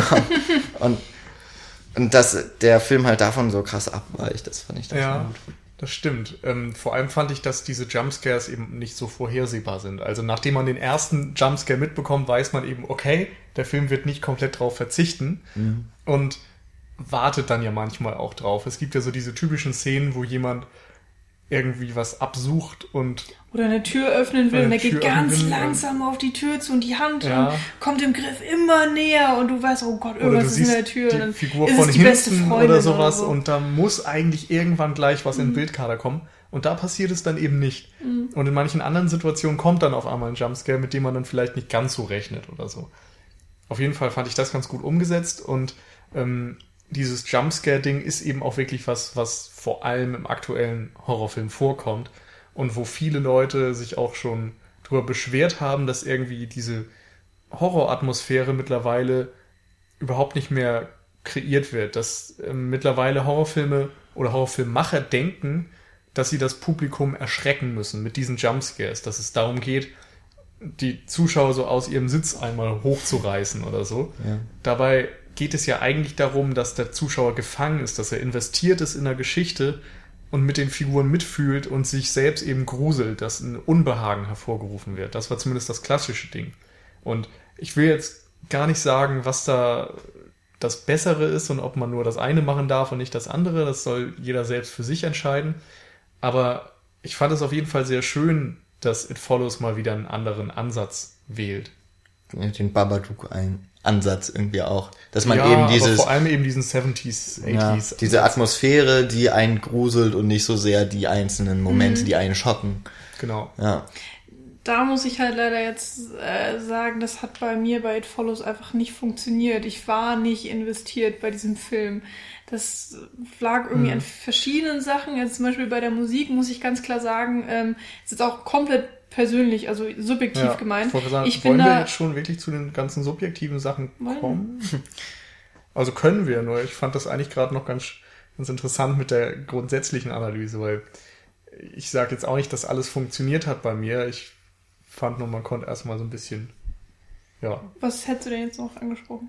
Also ich Ähm. hätte auf jeden Fall noch eine Sache, nämlich wie der Film zwar die, die Genre Versatzstücke gerade aus den 70er Jahren, dass er sich denen bedient, aber wie er sie halt auch neu einsetzt. Also das eben, also für mich halt das Offensichtlichste, was mir auch erst gestern klar geworden ist. Also das letzte Mal, als ich den Film gesehen habe, war ziemlich genau vor einem Jahr, fällt mir gerade so auf. Das war auch dann im Sommer. Ja, jetzt ist ja auch gerade München Filmfest, oder? Genau, ja, das war gerade, genau.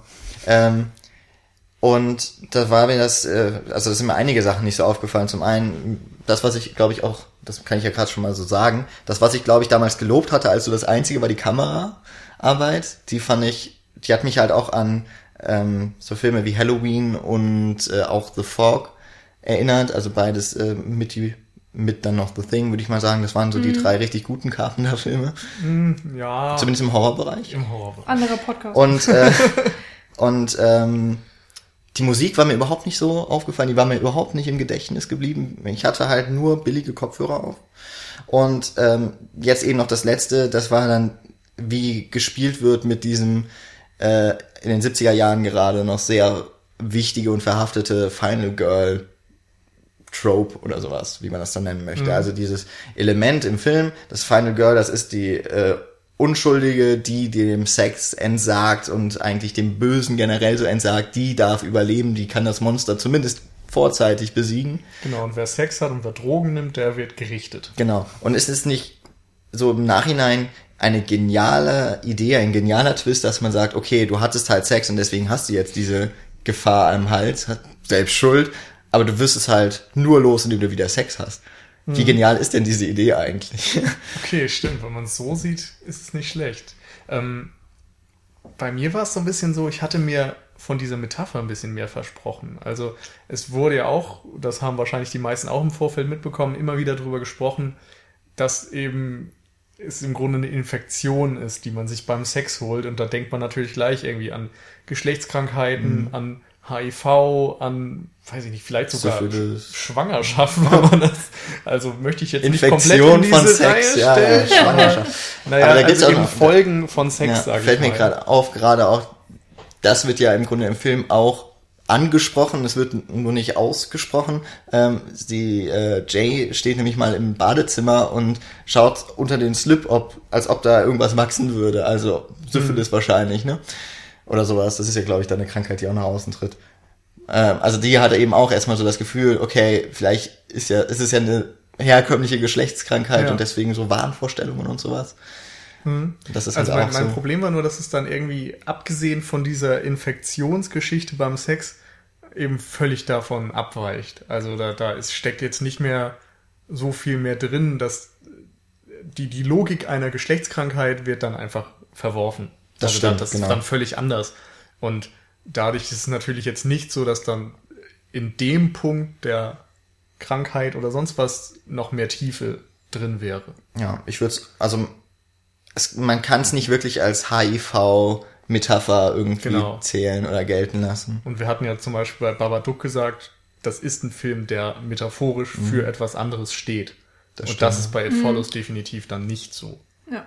Da habe ich auch die ganze Zeit gewartet, dass vielleicht dann nochmal noch mal eine andere Person kommt, die dann nochmal andere mhm. Informationen bringt oder so, oder äh, dass man dann äh, eventuell auch die Anfangsgeschichte mitbekommt. Ja. Äh, wie ist denn dieses Monster überhaupt erschaffen worden und dass daraus dann nochmal ein bisschen mehr Klarheit oder so ja. rauskommt. Ähm, ich, glaub, ich meine, hat der, der Film Stelle, eben alles offen gelassen. An der Stelle ist, glaube ich, das Marketing einfach ein bisschen problematisch gewesen.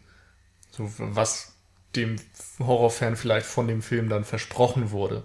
Also, weil der Film ist schon irgendwie auf seine Weise gut, aber er macht eben andere Sachen als Babadook und wenn man dann die ganze Zeit hört, der und Babadook sind die Revolution des Horrorkinos, halt erwartet man vielleicht auch, wenn man dann schon diese Prämisse mit einer gewissen HIV-Ähnlichkeit oder so mitbekommt, dann denkt man sich schon, okay, dann wird das ja vermutlich ins gleiche Horn blasen, mhm. aber ist nicht so. Mhm. Aber was ich auf jeden Fall sagen muss, der Film wäre nicht besser geworden, wenn die, wenn dann noch so Experten, finde ich, rangekommen wären oder wenn die Geschichte dieses dieser Gestalt erklärt, ergründet worden wäre. Ich glaube, das hätte richtig kaputt gemacht, für mich zumindest. Glaube ich auch. Also mittlerweile. Wollte ich damit auch nicht ne, sagen. Weil ich, weil, äh, wie, ich mochte ja früher mal Horrorfilme gar nicht, weil mir das alles so, also gerade auch so Michael Myers finde ich ja immer noch irgendwie ist kein cooler Bösewicht auf jeden Fall, weil er so, äh, der hat ja irgendwie auch keine richtigen Schwächen und sowas. Also es, deswegen fand ich auch eigentlich Horrorfilme häufig so langweilig oder für mich nicht richtig, weil, weil es keine Erklärungen gab. Aber eigentlich ist es ja genau das Ding, dass es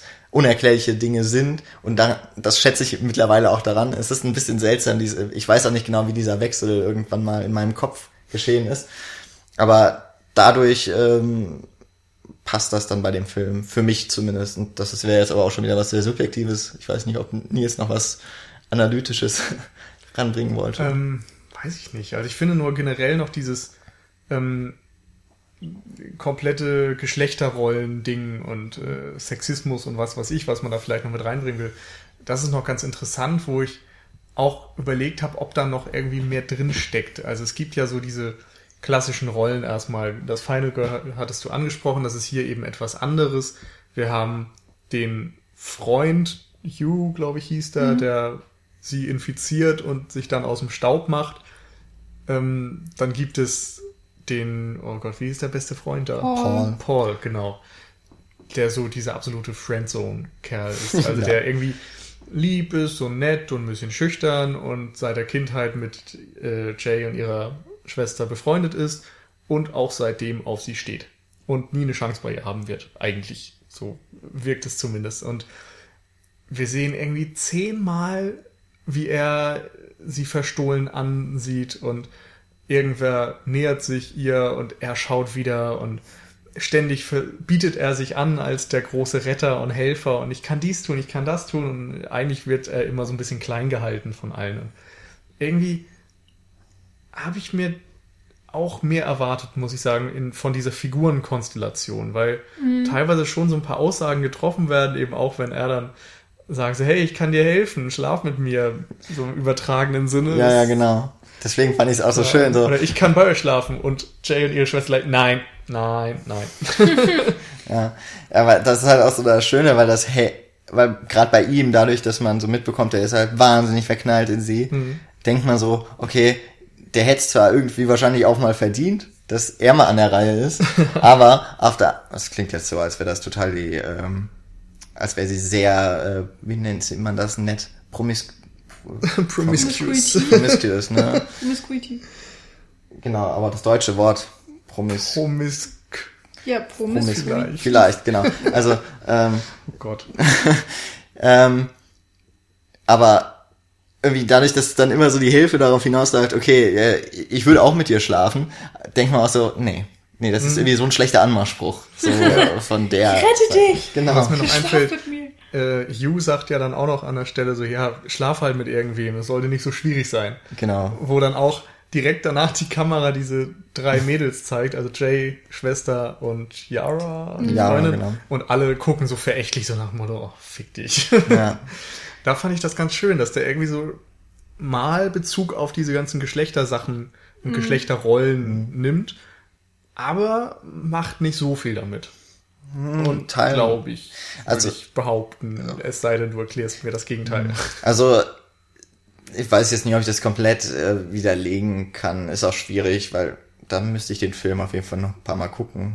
Oder zumindest Ja, einmal und nur darauf achten, aber sowieso schwierig. Ich habe den ja auch jetzt nur Ja. einmal gesehen. Also, was mir zum einen noch aufgefallen ist, ist zum einen, vorhin hast du gesagt, dass man dieser Ball irgendwie an das Badezimmerfenster kommt, das entpuppt sich dann ja als äh, Nachbarsjunge, der äh, anscheinend, naja gut, der ist halt so, keine Ahnung, 10, 12, der, das ist so das Alter, wo man auch das erste Mal merkt, auch das weibliche Geschlecht ist irgendwie doch ganz interessant so. Man weiß, man ist noch nicht aufgeklärt oder sowas, aber immerhin ja, ist schon mal so ein Grundinteresse, dass auch ähm, dieses, dass man verfolgt wird, diese Paranoia, die dann ja auch entsteht, das wird ja auch damit schon mal so ein bisschen angedeutet, dass da dieser voyeuristische Blick von den Nachbarskindern ist. Also einem, schon ziemlich am Anfang, da schwimmt äh, Jay im Pool und verscheucht dann die Nachbarskinder, die ihr so verstohlene Blicke durch den Zaun zu werfen, dass sie auch immer Blicken ausgesetzt ist. Auch sehr häufig der Kamera. Ich meine, wie häufig ist die in Unterwäsche oder zumindest sehr, sehr knappen Hosen unterwegs und die Kamera folgt ihr und äh, zeigt auch mitunter auf ihre Reize. Also ich fand das dann teilweise Ja. schon wieder ein bisschen zu nicht. ausgestellt. Also es war nicht äh, also am Anfang am Anfang auf natürlich, jeden Fall. aber genau. danach doch danach eigentlich gar gar nicht. nicht mehr. Das ist stimmt. insofern finde ich es da auch wieder irgendwo Es hält sich glaubhaft, so sag ja. ich mal. Ich habe mir so Das ist teilweise nicht gedacht, so eine, so eine, äh, ja, wie nennt man das? So, so exploitativ. ja genau. Also es gibt deutlich schlimmere da im, im Horrorgenre vor allem. Und vielleicht ist das auch wieder, also wenn man in dieser Metapher bleiben will, vielleicht ist das auch gerade das Interessante, dass sie am Anfang ähm, sich eben schon, ja, ich weiß nicht, ich will, Also dass er so ein Bin ich- bisschen ich weiß Objekt der Begierde ja, dass sie dargestellt wird. vielleicht auch, ähm, also sie entwickelt ja auch irgendwie Interesse für Mhm. Jungen und für Männer und so weiter und legt es ja dann auch, indem sie sich hübsch macht und so, äh, darauf an, dass dieses Date vielleicht zu mehr führen könnte. Ja. So, das ist ja eine bewusste Entscheidung erstmal. Und danach versucht sie sich zu verhüllen, aber es geht nicht. Also Hm. sie, sie ist diesen voyeuristischen Blicken einfach ausgesetzt. So und kann vielleicht nichts mehr dagegen tun. Stimmt. Ähm, aber ich wollte ja, glaube ich, darauf hinaus wegen Geschlechterrollen, ne? Äh, Dass damit nicht gearbeitet wird. Also es gibt diese Kommentare auf jeden Fall, da hast du recht, und die sind äh, ja auch nicht ganz ernst zu nehmen, auch durch die Reaktionen der Fi Figuren im Film. Dann finde ich, gibt's eine ganz, ganz starke Szene, ähm, nämlich als es dann auch schon äh, ein weiteres Opfer gefordert wurde. Und dann muss sich Jay oder Jay versucht halt diesen Fluch loszuwerden mit allen Mitteln, weil sie dann nichts mehr äh, fährt sie raus. Und dann ist sie an diesem ähm, See oder sowas oder Fluss und dann sieht sie, dass da eine Gruppe von sehr maskulinen Männern auf einem Boot, auf einem Motorboot äh, unterwegs ist und dann entschließt sie sich vermutlich, es bleibt ein bisschen offen, aber ich finde es sehr offensichtlich, Ja, dazu, dass sie eben mit schon. diesen Männern schläft. Wahrscheinlich nicht nur mit einem. Ja, um diesen Fluch möglichst weit von sich zu geben. Und man bekommt ja schon mit, was für auch eine Überwindung dann erstmal das für sie darstellt, da, weil sie auch noch da durchs Wasser schwimmen muss. Äh, und dass sie dann da zurückkommt und sie ist nass und sie wirkt auch ein bisschen apathisch dann. Aber da eben auch gleich die Verzweiflung, Genau. die sie eben hat, also Also dass sie ich, dazu bereit ist. genau, wo man dann so denkt, hm, ja, irgendwie, man möchte dann auch nicht mehr mit ihr wechseln, ne?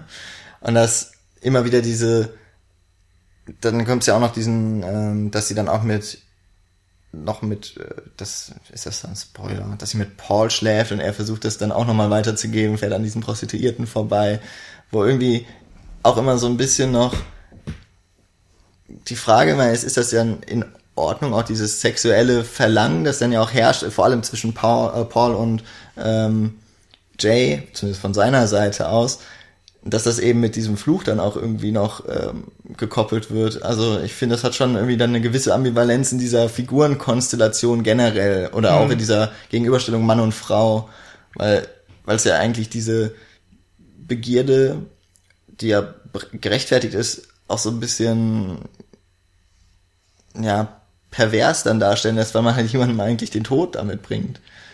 Ja, ich finde generell, dass Sex wird halt hier einfach instrumentalisiert.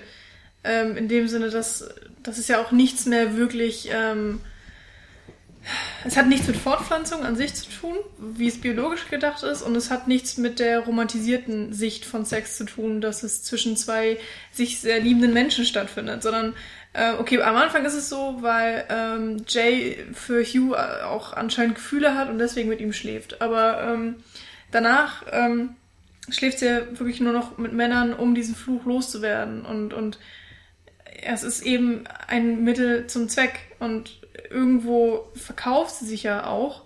Oder sie, sie erkauft sich ihr Leben zurück durch Sex tatsächlich. Also in, es ist schon ein insgesamt einfach ja, sehr, sehr drastisches Mittel.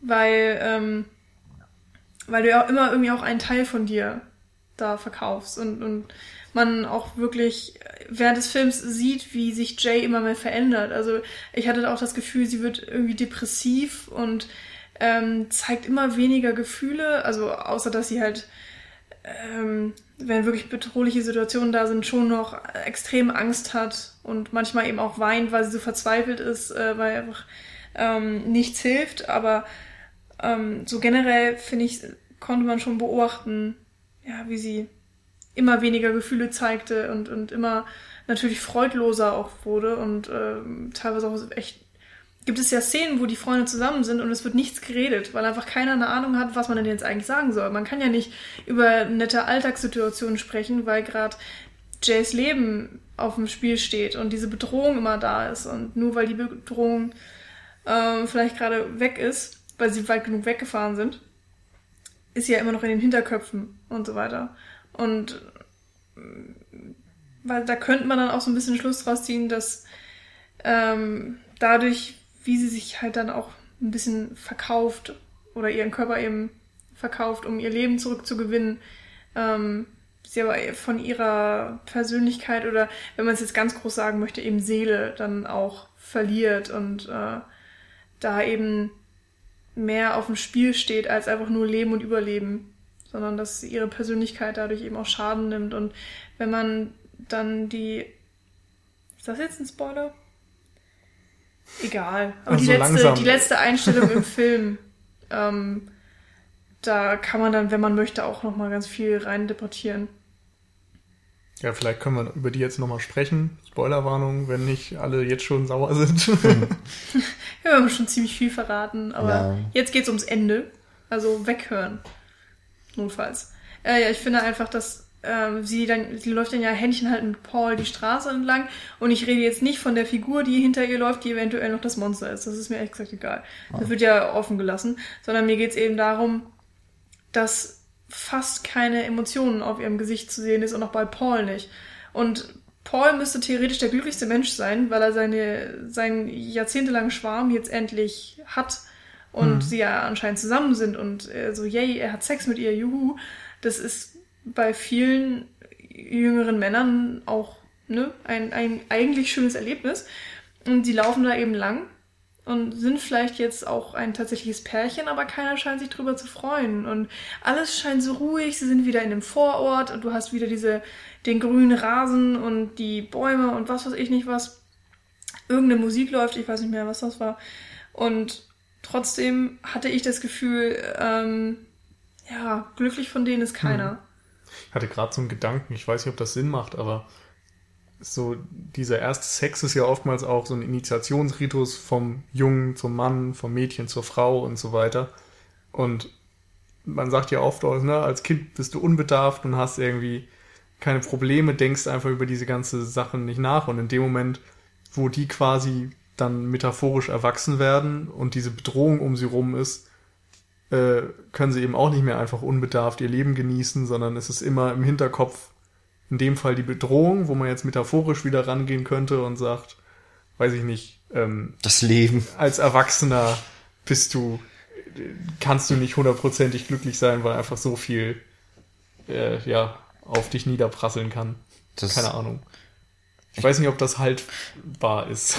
Also ich habe darüber noch nicht nachgedacht bis gerade eben, aber das wäre durchaus eine gute Leser, glaube ich, für den Film, weil ich gerade an die Szene denke, wo äh, Paul und Jamie also eben Jay, ähm, an die, an die, so ein Kindheitserlebnis zurückdenken. Also einmal ja auch an den ersten mhm. Kuss und es war halt nicht, es war halt nicht so eine große Sache, so an sich, ne? Aber, und dann erzählen sie noch diese Geschichte, wie sie die Pornohefte bei, ähm, dem Nachbarsjungen irgendwie gefunden haben und auch ohne zu wissen, was das eigentlich alles bedeutet, ja. äh, darüber eigentlich ja ihre Witze dann auch gerissen haben, damit hatten sie dann Spaß.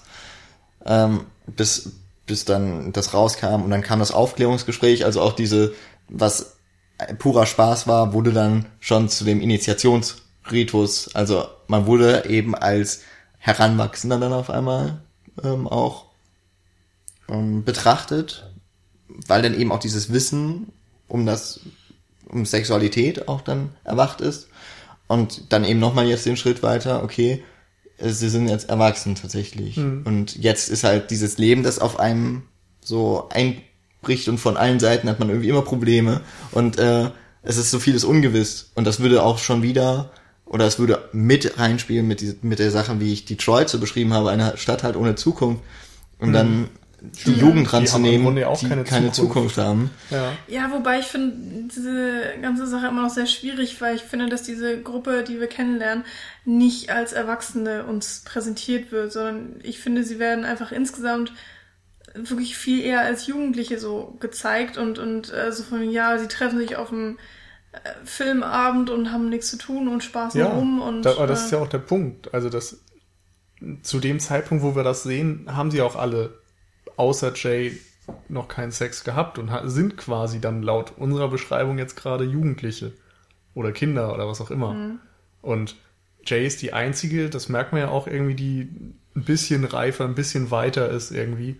Die anderen sind, ich weiß es nicht, aber vielleicht auch im Alter eher von der Schwester. Ja, von der ja, Jüngeren. genau. Also ich glaube, also Kelly ist ja auf jeden Fall die jüngere Schwester und ich glaube, Paul und Yara sind dann auch eher Kellys Freunde ja, als Jays. Genau. Und insofern macht Paul dann eben irgendwann auch den Schritt und verliert da vielleicht dann auch so ein bisschen seine unbedarfte Lebensfreude ja, so oder sowas, so die Leichtigkeit. Ja. Wäre eine Möglichkeit. Keine ja. Ahnung, und wie passt das dann rein, dass sie den ganzen Film über schon richtig hart Alkohol trinken? Das hat ja dann naja, insofern nichts machen mit dieser... Jugendliche ja auch. Also, also wir haben jetzt wirklich auch nur den Sex alleine als Initiation. Genau, als, als ja. Wendepunkt oder sonst was gelesen. Und wir haben dazu gesagt, das ist jetzt nur eine Theorie. Wir müssen ja, das ja wirklich nochmal ja. komplett mit. Aber das heißt ja nicht, dass ich das nicht auch nee. hinterfragen Aber ich, also ich hatte jetzt auch so gesehen, dass gerade dieser letzte Schritt, also den bekommt man bei Jay halt schon länger mit. Ich meine, die ist ja, da haben wir es ja auch irgendwie mit, das, was mir die ganze Zeit dann so im Sinn war, war eigentlich Paranoia. Ich konnte es noch nicht so richtig einbetten in, in so dieses jugendliche Setting. Also, dass man eben das Gefühl hat, man wird verfolgt, ist ja normalerweise Paranoia, aber es ist ja generell ein Angstzustand.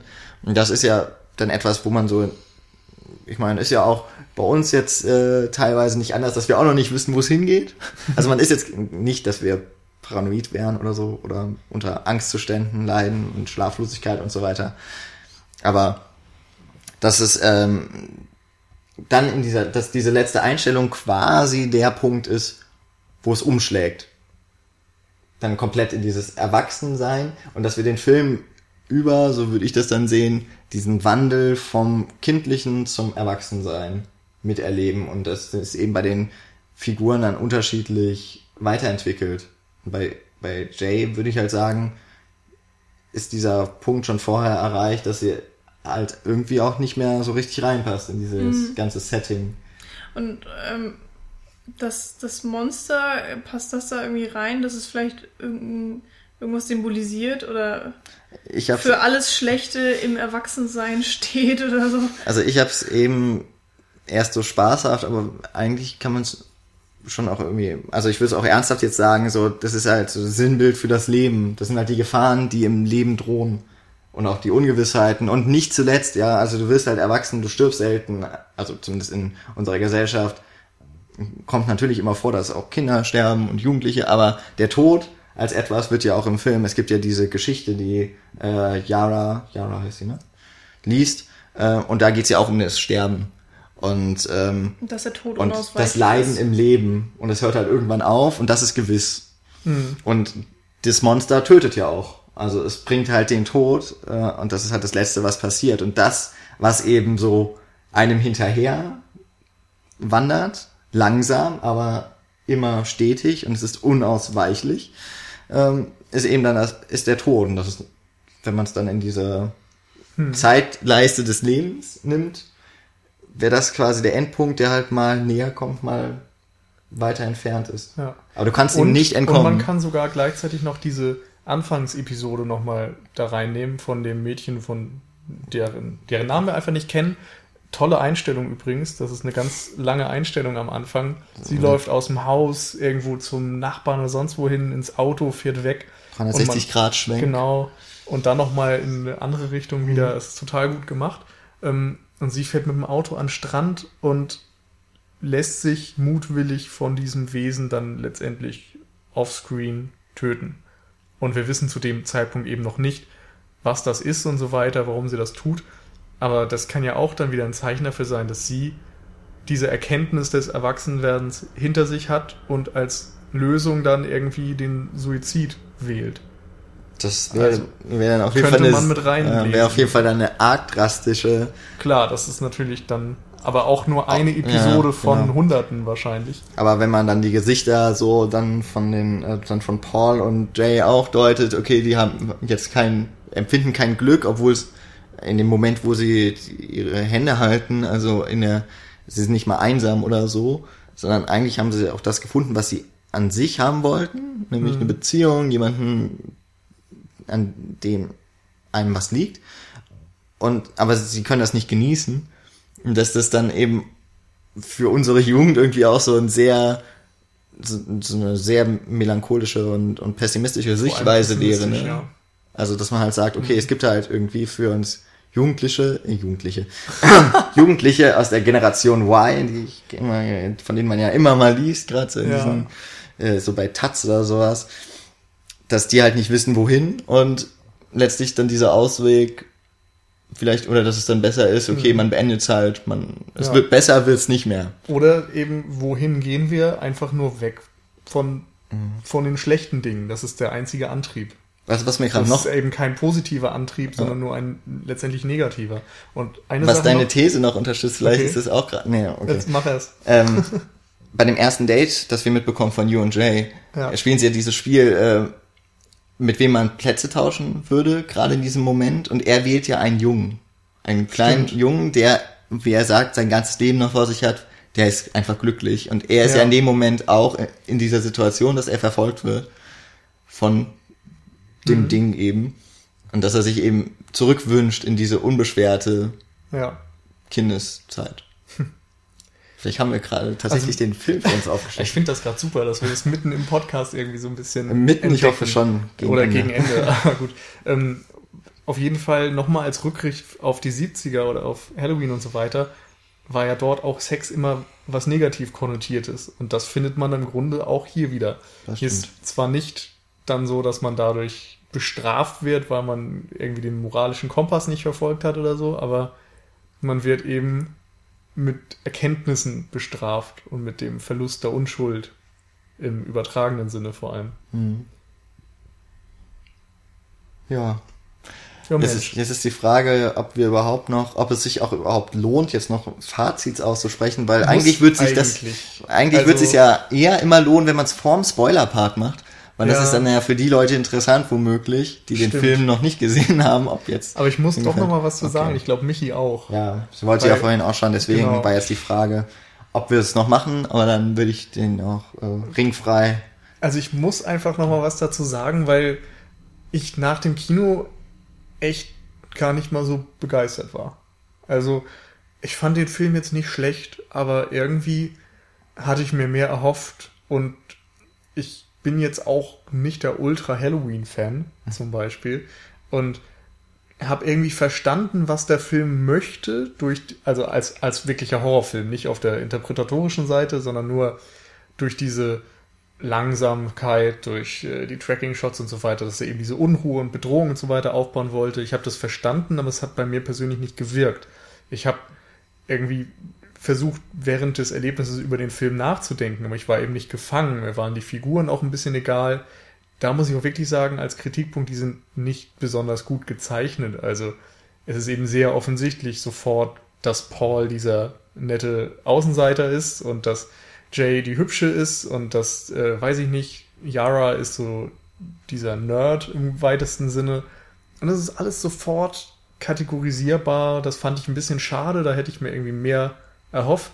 Und nach dem Film war ich dann irgendwie echt so ein bisschen, ja, mein Gott, mal gucken, was beim Podcast rauskommt. Und je mehr wir über diesen Film reden, habe ich das Gefühl, ich möchte ihn doch nochmal gucken. Ich möchte irgendwie nochmal versuchen zu überprüfen, ob da jetzt diese Dinge, die wir vielleicht äh, drin gefunden haben, ob man die nachweisen kann und so weiter. Und der Film ist jetzt während des Gesprächs auf jeden Fall in meiner Gunst nochmal deutlich gewachsen. Aber als reiner Horrorfilm funktioniert er meiner Meinung nach gar nicht mal so toll. Ja, das ist, glaube ich, auch so mein Ding. Äh, ich finde es immer toll, wenn man generell einfach lange über Filme reden kann und diskutieren kann und wenn da mehr hintersteckt als einfach nur diese Person Daumen hoch, Daumen macht. runter. ja. Ja, genau. Äh, oder so von wegen, ja, Person A und B machen Sachen und dann haben sie Spaß und das war's oder so. Ähm, da war mir dann auch schon von vornherein klar, dass wir bei It Follows auch ruhig mal in die Tiefe gehen können und dass, dass da vielleicht auch jeder mal ein bisschen was anderes sich bei denkt oder so, was, was denn das jetzt eigentlich soll. Und ist ja dann auch schön, dass wir jetzt hier oder ihr jetzt die, diese Theorie da jetzt ausgeformt habt und so, da hatte ich, hat ja jetzt keiner mit gerechnet, aber ähm, genau das macht ja eben auch Spaß bei solchen Filmen, wenn das in irgendeiner Art und Weise funktioniert. Äh, immer toll. Nur leider halt im Kino, ja, war ich überhaupt nicht mitgenommen. Und wenn es Filme gibt, bei denen ich irgendwie, ja, involviert sein möchte, dann sind es verdammt nochmal Horrorfilme. Also, das sind, das ist einfach ein Genre, was darauf konzipiert ist, den Zuschauer in irgendeine schaurige Gefühlssituation zu stecken. Das sind für mich Horrorfilme. Sei das jetzt besonders gruselig und oder besonders spannend gruselig oder da sind ich weiß es nicht ne man man hat Ekelmomente man hat ähm, ja irgendeine Art von Gefühlsregung und das hat bei dem Film bei mir einfach nicht funktioniert wo ich dann auch echt für mich erstmal rausfinden musste so ist das denn überhaupt ein Horrorfilm und ja okay ist es es hat halt nur leider bei mir äh, wirklich gar nicht gewirkt. Und Nils hat schon gesagt, äh, Charaktere sind eigentlich nicht vorhanden. Mir waren die auch egal. Ich hätte mich tatsächlich auch ein bisschen gefreut, wenn Jay gestorben wäre, weil ich dachte, ja gut, dann passiert ja vielleicht mal was anderes. Äh, dann geht der Film hier auch voran. Ich habe das ganze Finale in dem Pool auch nicht so ganz gecheckt, warum die da jetzt unbedingt da sein mussten und ähm, warum sie der Meinung waren, das würde mit den elektronischen Geräten funktionieren. Und dann wurde Jay damit bombardiert und sie ist nicht gestorben. Und ich dachte so, das, hä? Aber die waren doch auch am Strom und das war doch deren ganzer Plan, dass das Wasser dann elektrifiziert wird, der dann halt ähm, komplett umgewurschtelt wurde, weil das Monster das dann für sich genutzt hat. Die Idee fand ich sau cool, weil ich dachte, es wurde ja gesagt, das Mon- Monster ist nicht per se dumm. Ähm, Nur langsam. nur langsam. Und hier hat sich das mal gezeigt, weil das Monster die Situation erkannt hat, in irgendeiner Art und Weise, und es sich dann für sich zu Nutzen gemacht hat. Nur, dass es halt aus irgendwelchen Gründen, die ich bis immer noch nicht verstehe, halt einfach nicht funktionieren sollte. Das war auch tatsächlich ein bisschen komisch. Ja, so dieses ist- Ganze, ja. kann man das Monster jetzt aber ich meine, ich, töten oder nicht? Genau, ich möchte mich jetzt ja nicht auf so einer Szene aufhängen und ähm, ich finde es auch okay, dass der Film extrem viel offen lässt. Auch das Ende ist ja extrem offen, äh, auch äh, die, die Pool-Szene ist ja offen gelassen, äh, weil wir nicht wissen, ist es tot, kann man es überhaupt töten, ist ja, ist Schnurz, ähm, ist da gut gemacht. Aber ja, wenn ich mir dann diesen Film angucke und zwei Stunden, nee, anderthalb Stunden oder so, einfach nichts wirklich emotional da in diesen Film reinstecken kann, dann bin ich einfach ultra enttäuscht, egal was für eine Art von Film das dann ist. Und ähm, das ist hier halt leider passiert, wo ich dann auch immer noch sehr viel objektiv über diesen Film Gutes sagen kann. Aber ja, eben subjektiv, emotional lässt er mich total kalt und dementsprechend ist mir dann der Film auch ehrlich gesagt egal. Und es ist mir jetzt auch egal, dass wir da tolle Theorien rausgeholt haben und äh, interessante Informationen. Ich glaube nicht, dass ich den nochmal gucken werde. Und das finde ich irgendwie so extrem schade, weil ich diese Diskrepanz auch nicht erwartet habe. Ähm, dass so das eine mit dem anderen für mich eben nicht zusammenspielt und nicht funktioniert. Das ähm, ist ja echt schade, habe ich so auch nicht erwartet. Und weiß auch nicht 100% insgesamt, so woran das liegt. Apropos nicht erwartet. ähm, nach, ich habe ja schon erwähnt, ich habe den Film schon mal gesehen und ich mochte ihn nicht sonderlich und habe auch nicht verstanden, was andere Leute an, dem, an diesem Film irgendwie gut fanden. Und ich muss halt sagen, dass der wirklich im Kino ganz, ganz anders wirkt als in einem äh, auch nicht, äh, der war jetzt nicht extrem hoch aufgelöst oder so und wie gesagt mit Kopfhörern kein vergleichbares Erlebnis. Ich bin ja großer Freund von so diesen stimmungsvollen, atmosphärischen und auch gerne Synthi-Sounds. Ähm, und weil die halt auch häufig, oder ja, wenn man omnipräsent sagt, ist es ja nicht nur häufig. Also wenn die häufig präsent dann auch so im Film eingesetzt werden und äh, auch der Kinosaal mal richtig erzittern kann, so, weil die Anlage auch richtig eingestellt ist und dann auch Zu laut eingestellt. Ach, es hat ja nicht übersteuert. Ah ja. Also ähm, Nicht so wie im Sinister. dann bin ich da halt schon mal so, allein von diesen, diesen technischen Grundlagen war ich dann schon mal auf einer ganz anderen Ebene. Und das hat den Film für mich auch enorm aufgewertet. Ähm, dadurch, dass ich noch ungefähr wusste, wo dieser Film hingeht, da war mir nicht mehr alles ähm, ganz gewahr. Ja, also ich wusste noch, dass es diese Schwimmbadszene gab. Ähm, habe ich halt auch von Anfang an versucht, dann auf andere Dinge nochmal zu achten, also vor allem eben auf die Bildhintergründe. Das war ja das, was ich auch immer noch auf jeden Fall loben, äh, lobend erwähnen möchte. Die Kamera finde ich ganz toll in diesem Film. Und das trotz Low Budget, muss man auch mal sagen. ne? Also, Ja. die haben echt super Bilder erzeugt. Und auch ganz oft gibt es ja diese Point-of-View-Shots von Jay, wo sie dann mit der Hand nach irgendwas greift oder mit irgend- irgendwas spielt. Und die tauchen immer wieder auf. Dann, also, okay, wer jetzt noch zuhört und den Film nicht gesehen hat, der äh, sollte darauf achten. Immer diese POV-Shots von ihr. Die sind wirklich, ja, genial gemacht. Äh, und, und das so, das sind ja jetzt alles irgendwie so auch analytisch ganz gut erklärbare Dinge, die haben halt für mich, so- die sehen halt nicht nur super aus, hören sich super an, meiner Meinung nach, äh, und treffen dann auch noch voll meinen Geschmack. Und dann eben, dass ich jetzt äh, bei dem zweiten Mal gucken schon so gedacht habe, okay, irgendwie ist diese Idee doch ein bisschen origineller als immer nur das gleiche. Ich habe halt gedacht, ach, das ist ganz schön rückschrittlich, so Sex und deswegen kommt dann halt das Monster. Äh, da habe ich ja vorhin schon gesagt, irgendwie wird ja auch ein bisschen dann umgedreht, dass man der Gefahr entkommen kann, indem man schon wieder Sex hat. Und jetzt mit dann unserer Theorie, von der ich jetzt schon äh, ziemlich überzeugt auf einmal bin, urplötzlich, ähm, steckt dann da doch noch, noch ein bisschen mehr drin, als ich so gedacht habe, als einfach nur ein Horrorfilm, der irgendwie dann doch nach meinem Geschmack ist. Also Halloween ist vor allem deswegen, also ich mag den Film, wie er gemacht ist und so weiter, von der Stimmung. Ich mag halt einfach nur zwei Sachen nicht. Das eine ist Michael Myers und das andere ist Jamie Lee Curtis. Und dass in dem Fall jetzt auch noch die Hauptfigur ganz äh, offensichtlich nach Jamie Lee Curtis benannt wurde. Äh, wurde dann auch, ich habe es jetzt eben noch gelesen, die Schwester von Jamie Lee Curtis heißt auch Kelly. Ähm, ist also dann wohl, ja, ist schon Heißt die Mutter auch Janet? das wäre eine, eine wichtige äh, Info, die man rausfinden müsste. Ähm, ist es eigentlich sehr seltsam, dass mir It Follows dann jetzt doch so gut gefällt. Ähm, was ich so noch sagen wollte, im Grunde ist es eben so ein Carpenter-Horrorfilm, wie ich mir wünschen würde, dass Carpenter noch Horrorfilme machen würde heute. Ich habe vor nicht allzu langer Zeit The Ward gesehen, habe gedacht, was zum Teufel ist denn da passiert? Hast du gedacht, what? Ja, wollte ich gerade so sagen, what the fuck happened? Und äh, ja, das Einzige, was halt so ganz typisch amerikanisch Kino, amerikanisches Kino ist, sind halt immer hübsche Leute, ne? Also, mhm. es sind halt, na gut, es macht halt schön anzusehen und so weiter, aber ich, ich fand es bei dem Film halt wieder so ganz krass auffällig, dass eigentlich nur dieser Keir Gilchrist, den ich aus äh, diesem einen Coming-of-Age-Film kenne und sehr schätze, aber auch, weil da vor allem noch Emma Roberts mitspielt. Welcher ist das denn? Ist It's kind of a funny story. Glenn oder wer ist das? Dieser Nachbarsjunge oder wen meinst nee, du? Nee, äh, Kier Gilchrist, wer ist er jetzt mit Vornamen wieder? Naja, das ist auf jeden Fall Paul, der Paul. Paul. Ach so.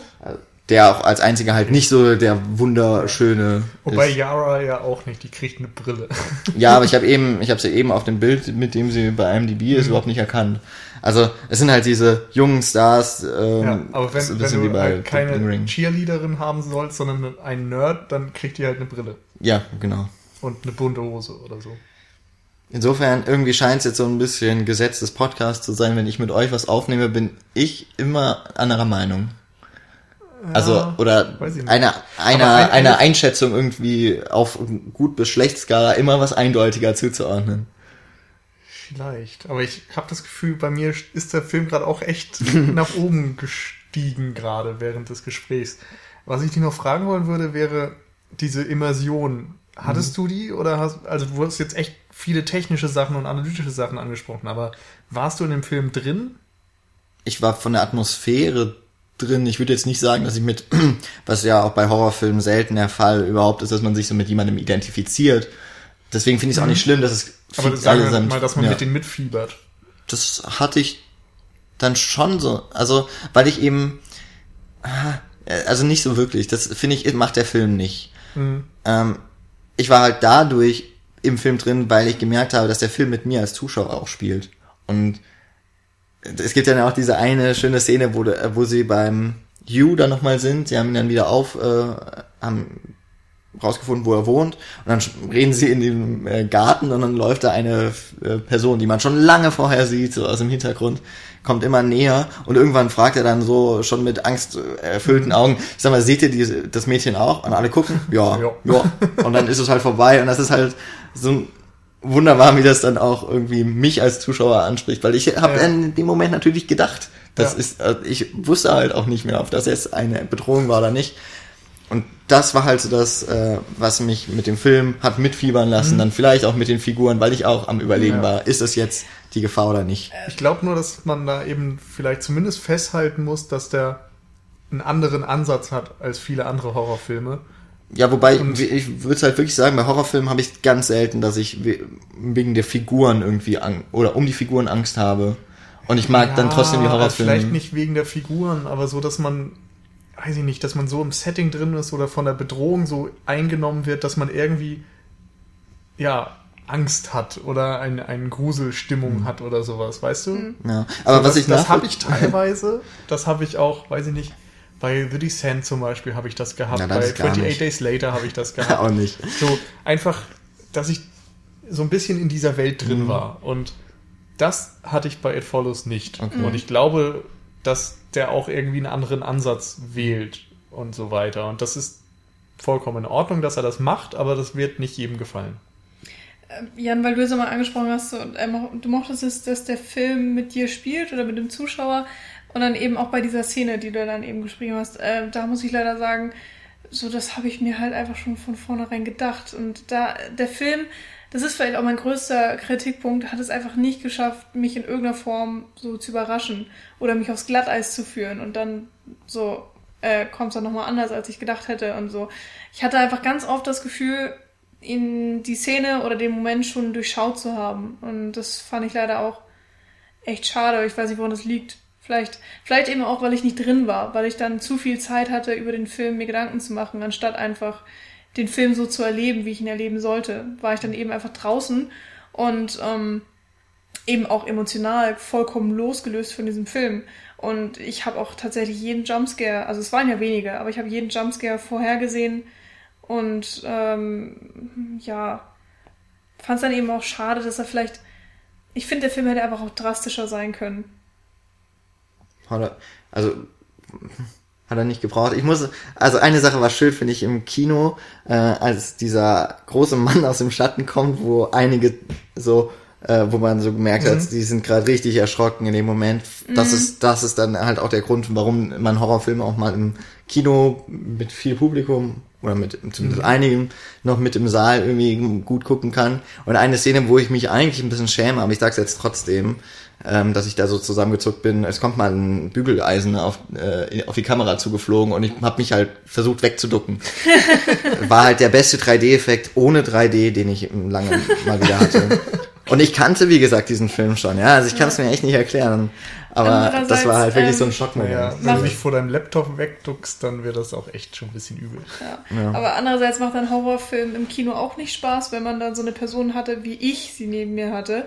So ein Mädel, die echt bei jedem kleinsten Geräusch so zusammengezuckt ist und irgendwie die ganze Stuhlreihe hat gewackelt. Also es kam dann halt nur zu mir. Die Stühle sind so ein bisschen zusammenhängend äh, bei dem Kino.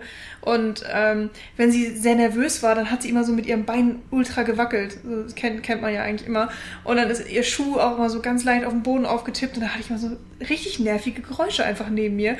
Und die konnte nicht still sitzen und hat, wenn dann so ein Jumpscare kam, sich dann auch theatralisch in die Arme ihres Kerls geworfen, der dann neben ihr saß und musste dann erstmal ganz doll getröstet werden. Und oh Gott, war das nervig. Und die Frau war älter als ich. Ich meine, okay, jeder reagiert anders bei Horrorfilmen, ne? Oder, oder auch so bei Schreckmomenten. Aber ja, da habe ich mir dann auch gedacht, so, okay, das hätte ich jetzt vielleicht ganz gerne zu Hause auf dem Sofa gehabt, ohne nerviges Drumherum, was mich dann vielleicht nochmal zusätzlich ablenkt und aus dem Film rausholt. Doofe Frau. Wenn du das hörst, lass das. Das nervt. Sei gefälligst ruhig. Naja, du wirst sie ja bald nicht mehr, zumindest in dem Kino, Das erleben. Vielleicht solltest du dir diesen Fluch holen und mit dir schlafen. Ja. Nee, ist nicht mein Typ. Na, Mist. Nun gut. Soweit also unsere Einschätzung, unsere überraschende Theorie und Ja. Interpretation Ich finde auch, Films. ihr seid schuld, dass der Podcast jetzt so lang geworden wäre. Ist. Das nehme ich auf mich, ja. Äh, Kann ich mitleben. Ja, ich auch. Ich hoffe, ihr auch. Ähm, ich fände es jetzt interessant, wenn ihr den Film gesehen habt und ihr sagt, okay, ja, coole Theorie, aber ich habe eine viel bessere. Ähm, Wäre das interessant, mal ins Gespräch zu kommen. Ich glaube, ich, ich hätte auch noch so ein paar Punkte jetzt, die man da noch ergänzen könnte, aber eben, ja, wir sind schon mal wieder weit über die Stunde. Ich glaube, wir müssen uns einfach mal sagen, okay, wir machen einfach 90 Minuten, wenn wir es mal drunter schaffen, können wir uns auf die Schulter klopfen. Ja, fair. Ähm, also, wenn ihr den Film schon gesehen habt, und ich gehe davon aus, wenn ihr jetzt noch zuhört und das äh, mitbekommt, dann freuen wir uns sehr über Kommentare und auf Theorien, was man denn da so alles aus dem Film rausnehmen kann oder nicht. Ähm, und äh, das Ganze, ja, wie immer, auf unserer Seite auf cinecouch.net und von dort aus kommt ihr dann auch auf alle sozialen Netzwerke oder sonstige Podcast-Verzeichnisse, auf denen ihr uns abonnieren, folgen, liken und was auch immer könnt. Ähm, würden uns auf jeden Fall freuen, wenn wir ins Gespräch dann über diesen Film kommen. Und ansonsten gibt's noch eine große Ankündigung. Dann, Naja, wenn wir irgendwas ankündigen, dann passiert's ja leider nicht. Also ich hätte Sachen, die ich jetzt ankündigen könnte. Es gibt Projekte, die wir am Laufen haben und Das hoffentlich können wir euch ein bisschen ähm, eine Freude bereiten und euch vielleicht auch überraschen. uh, Uh.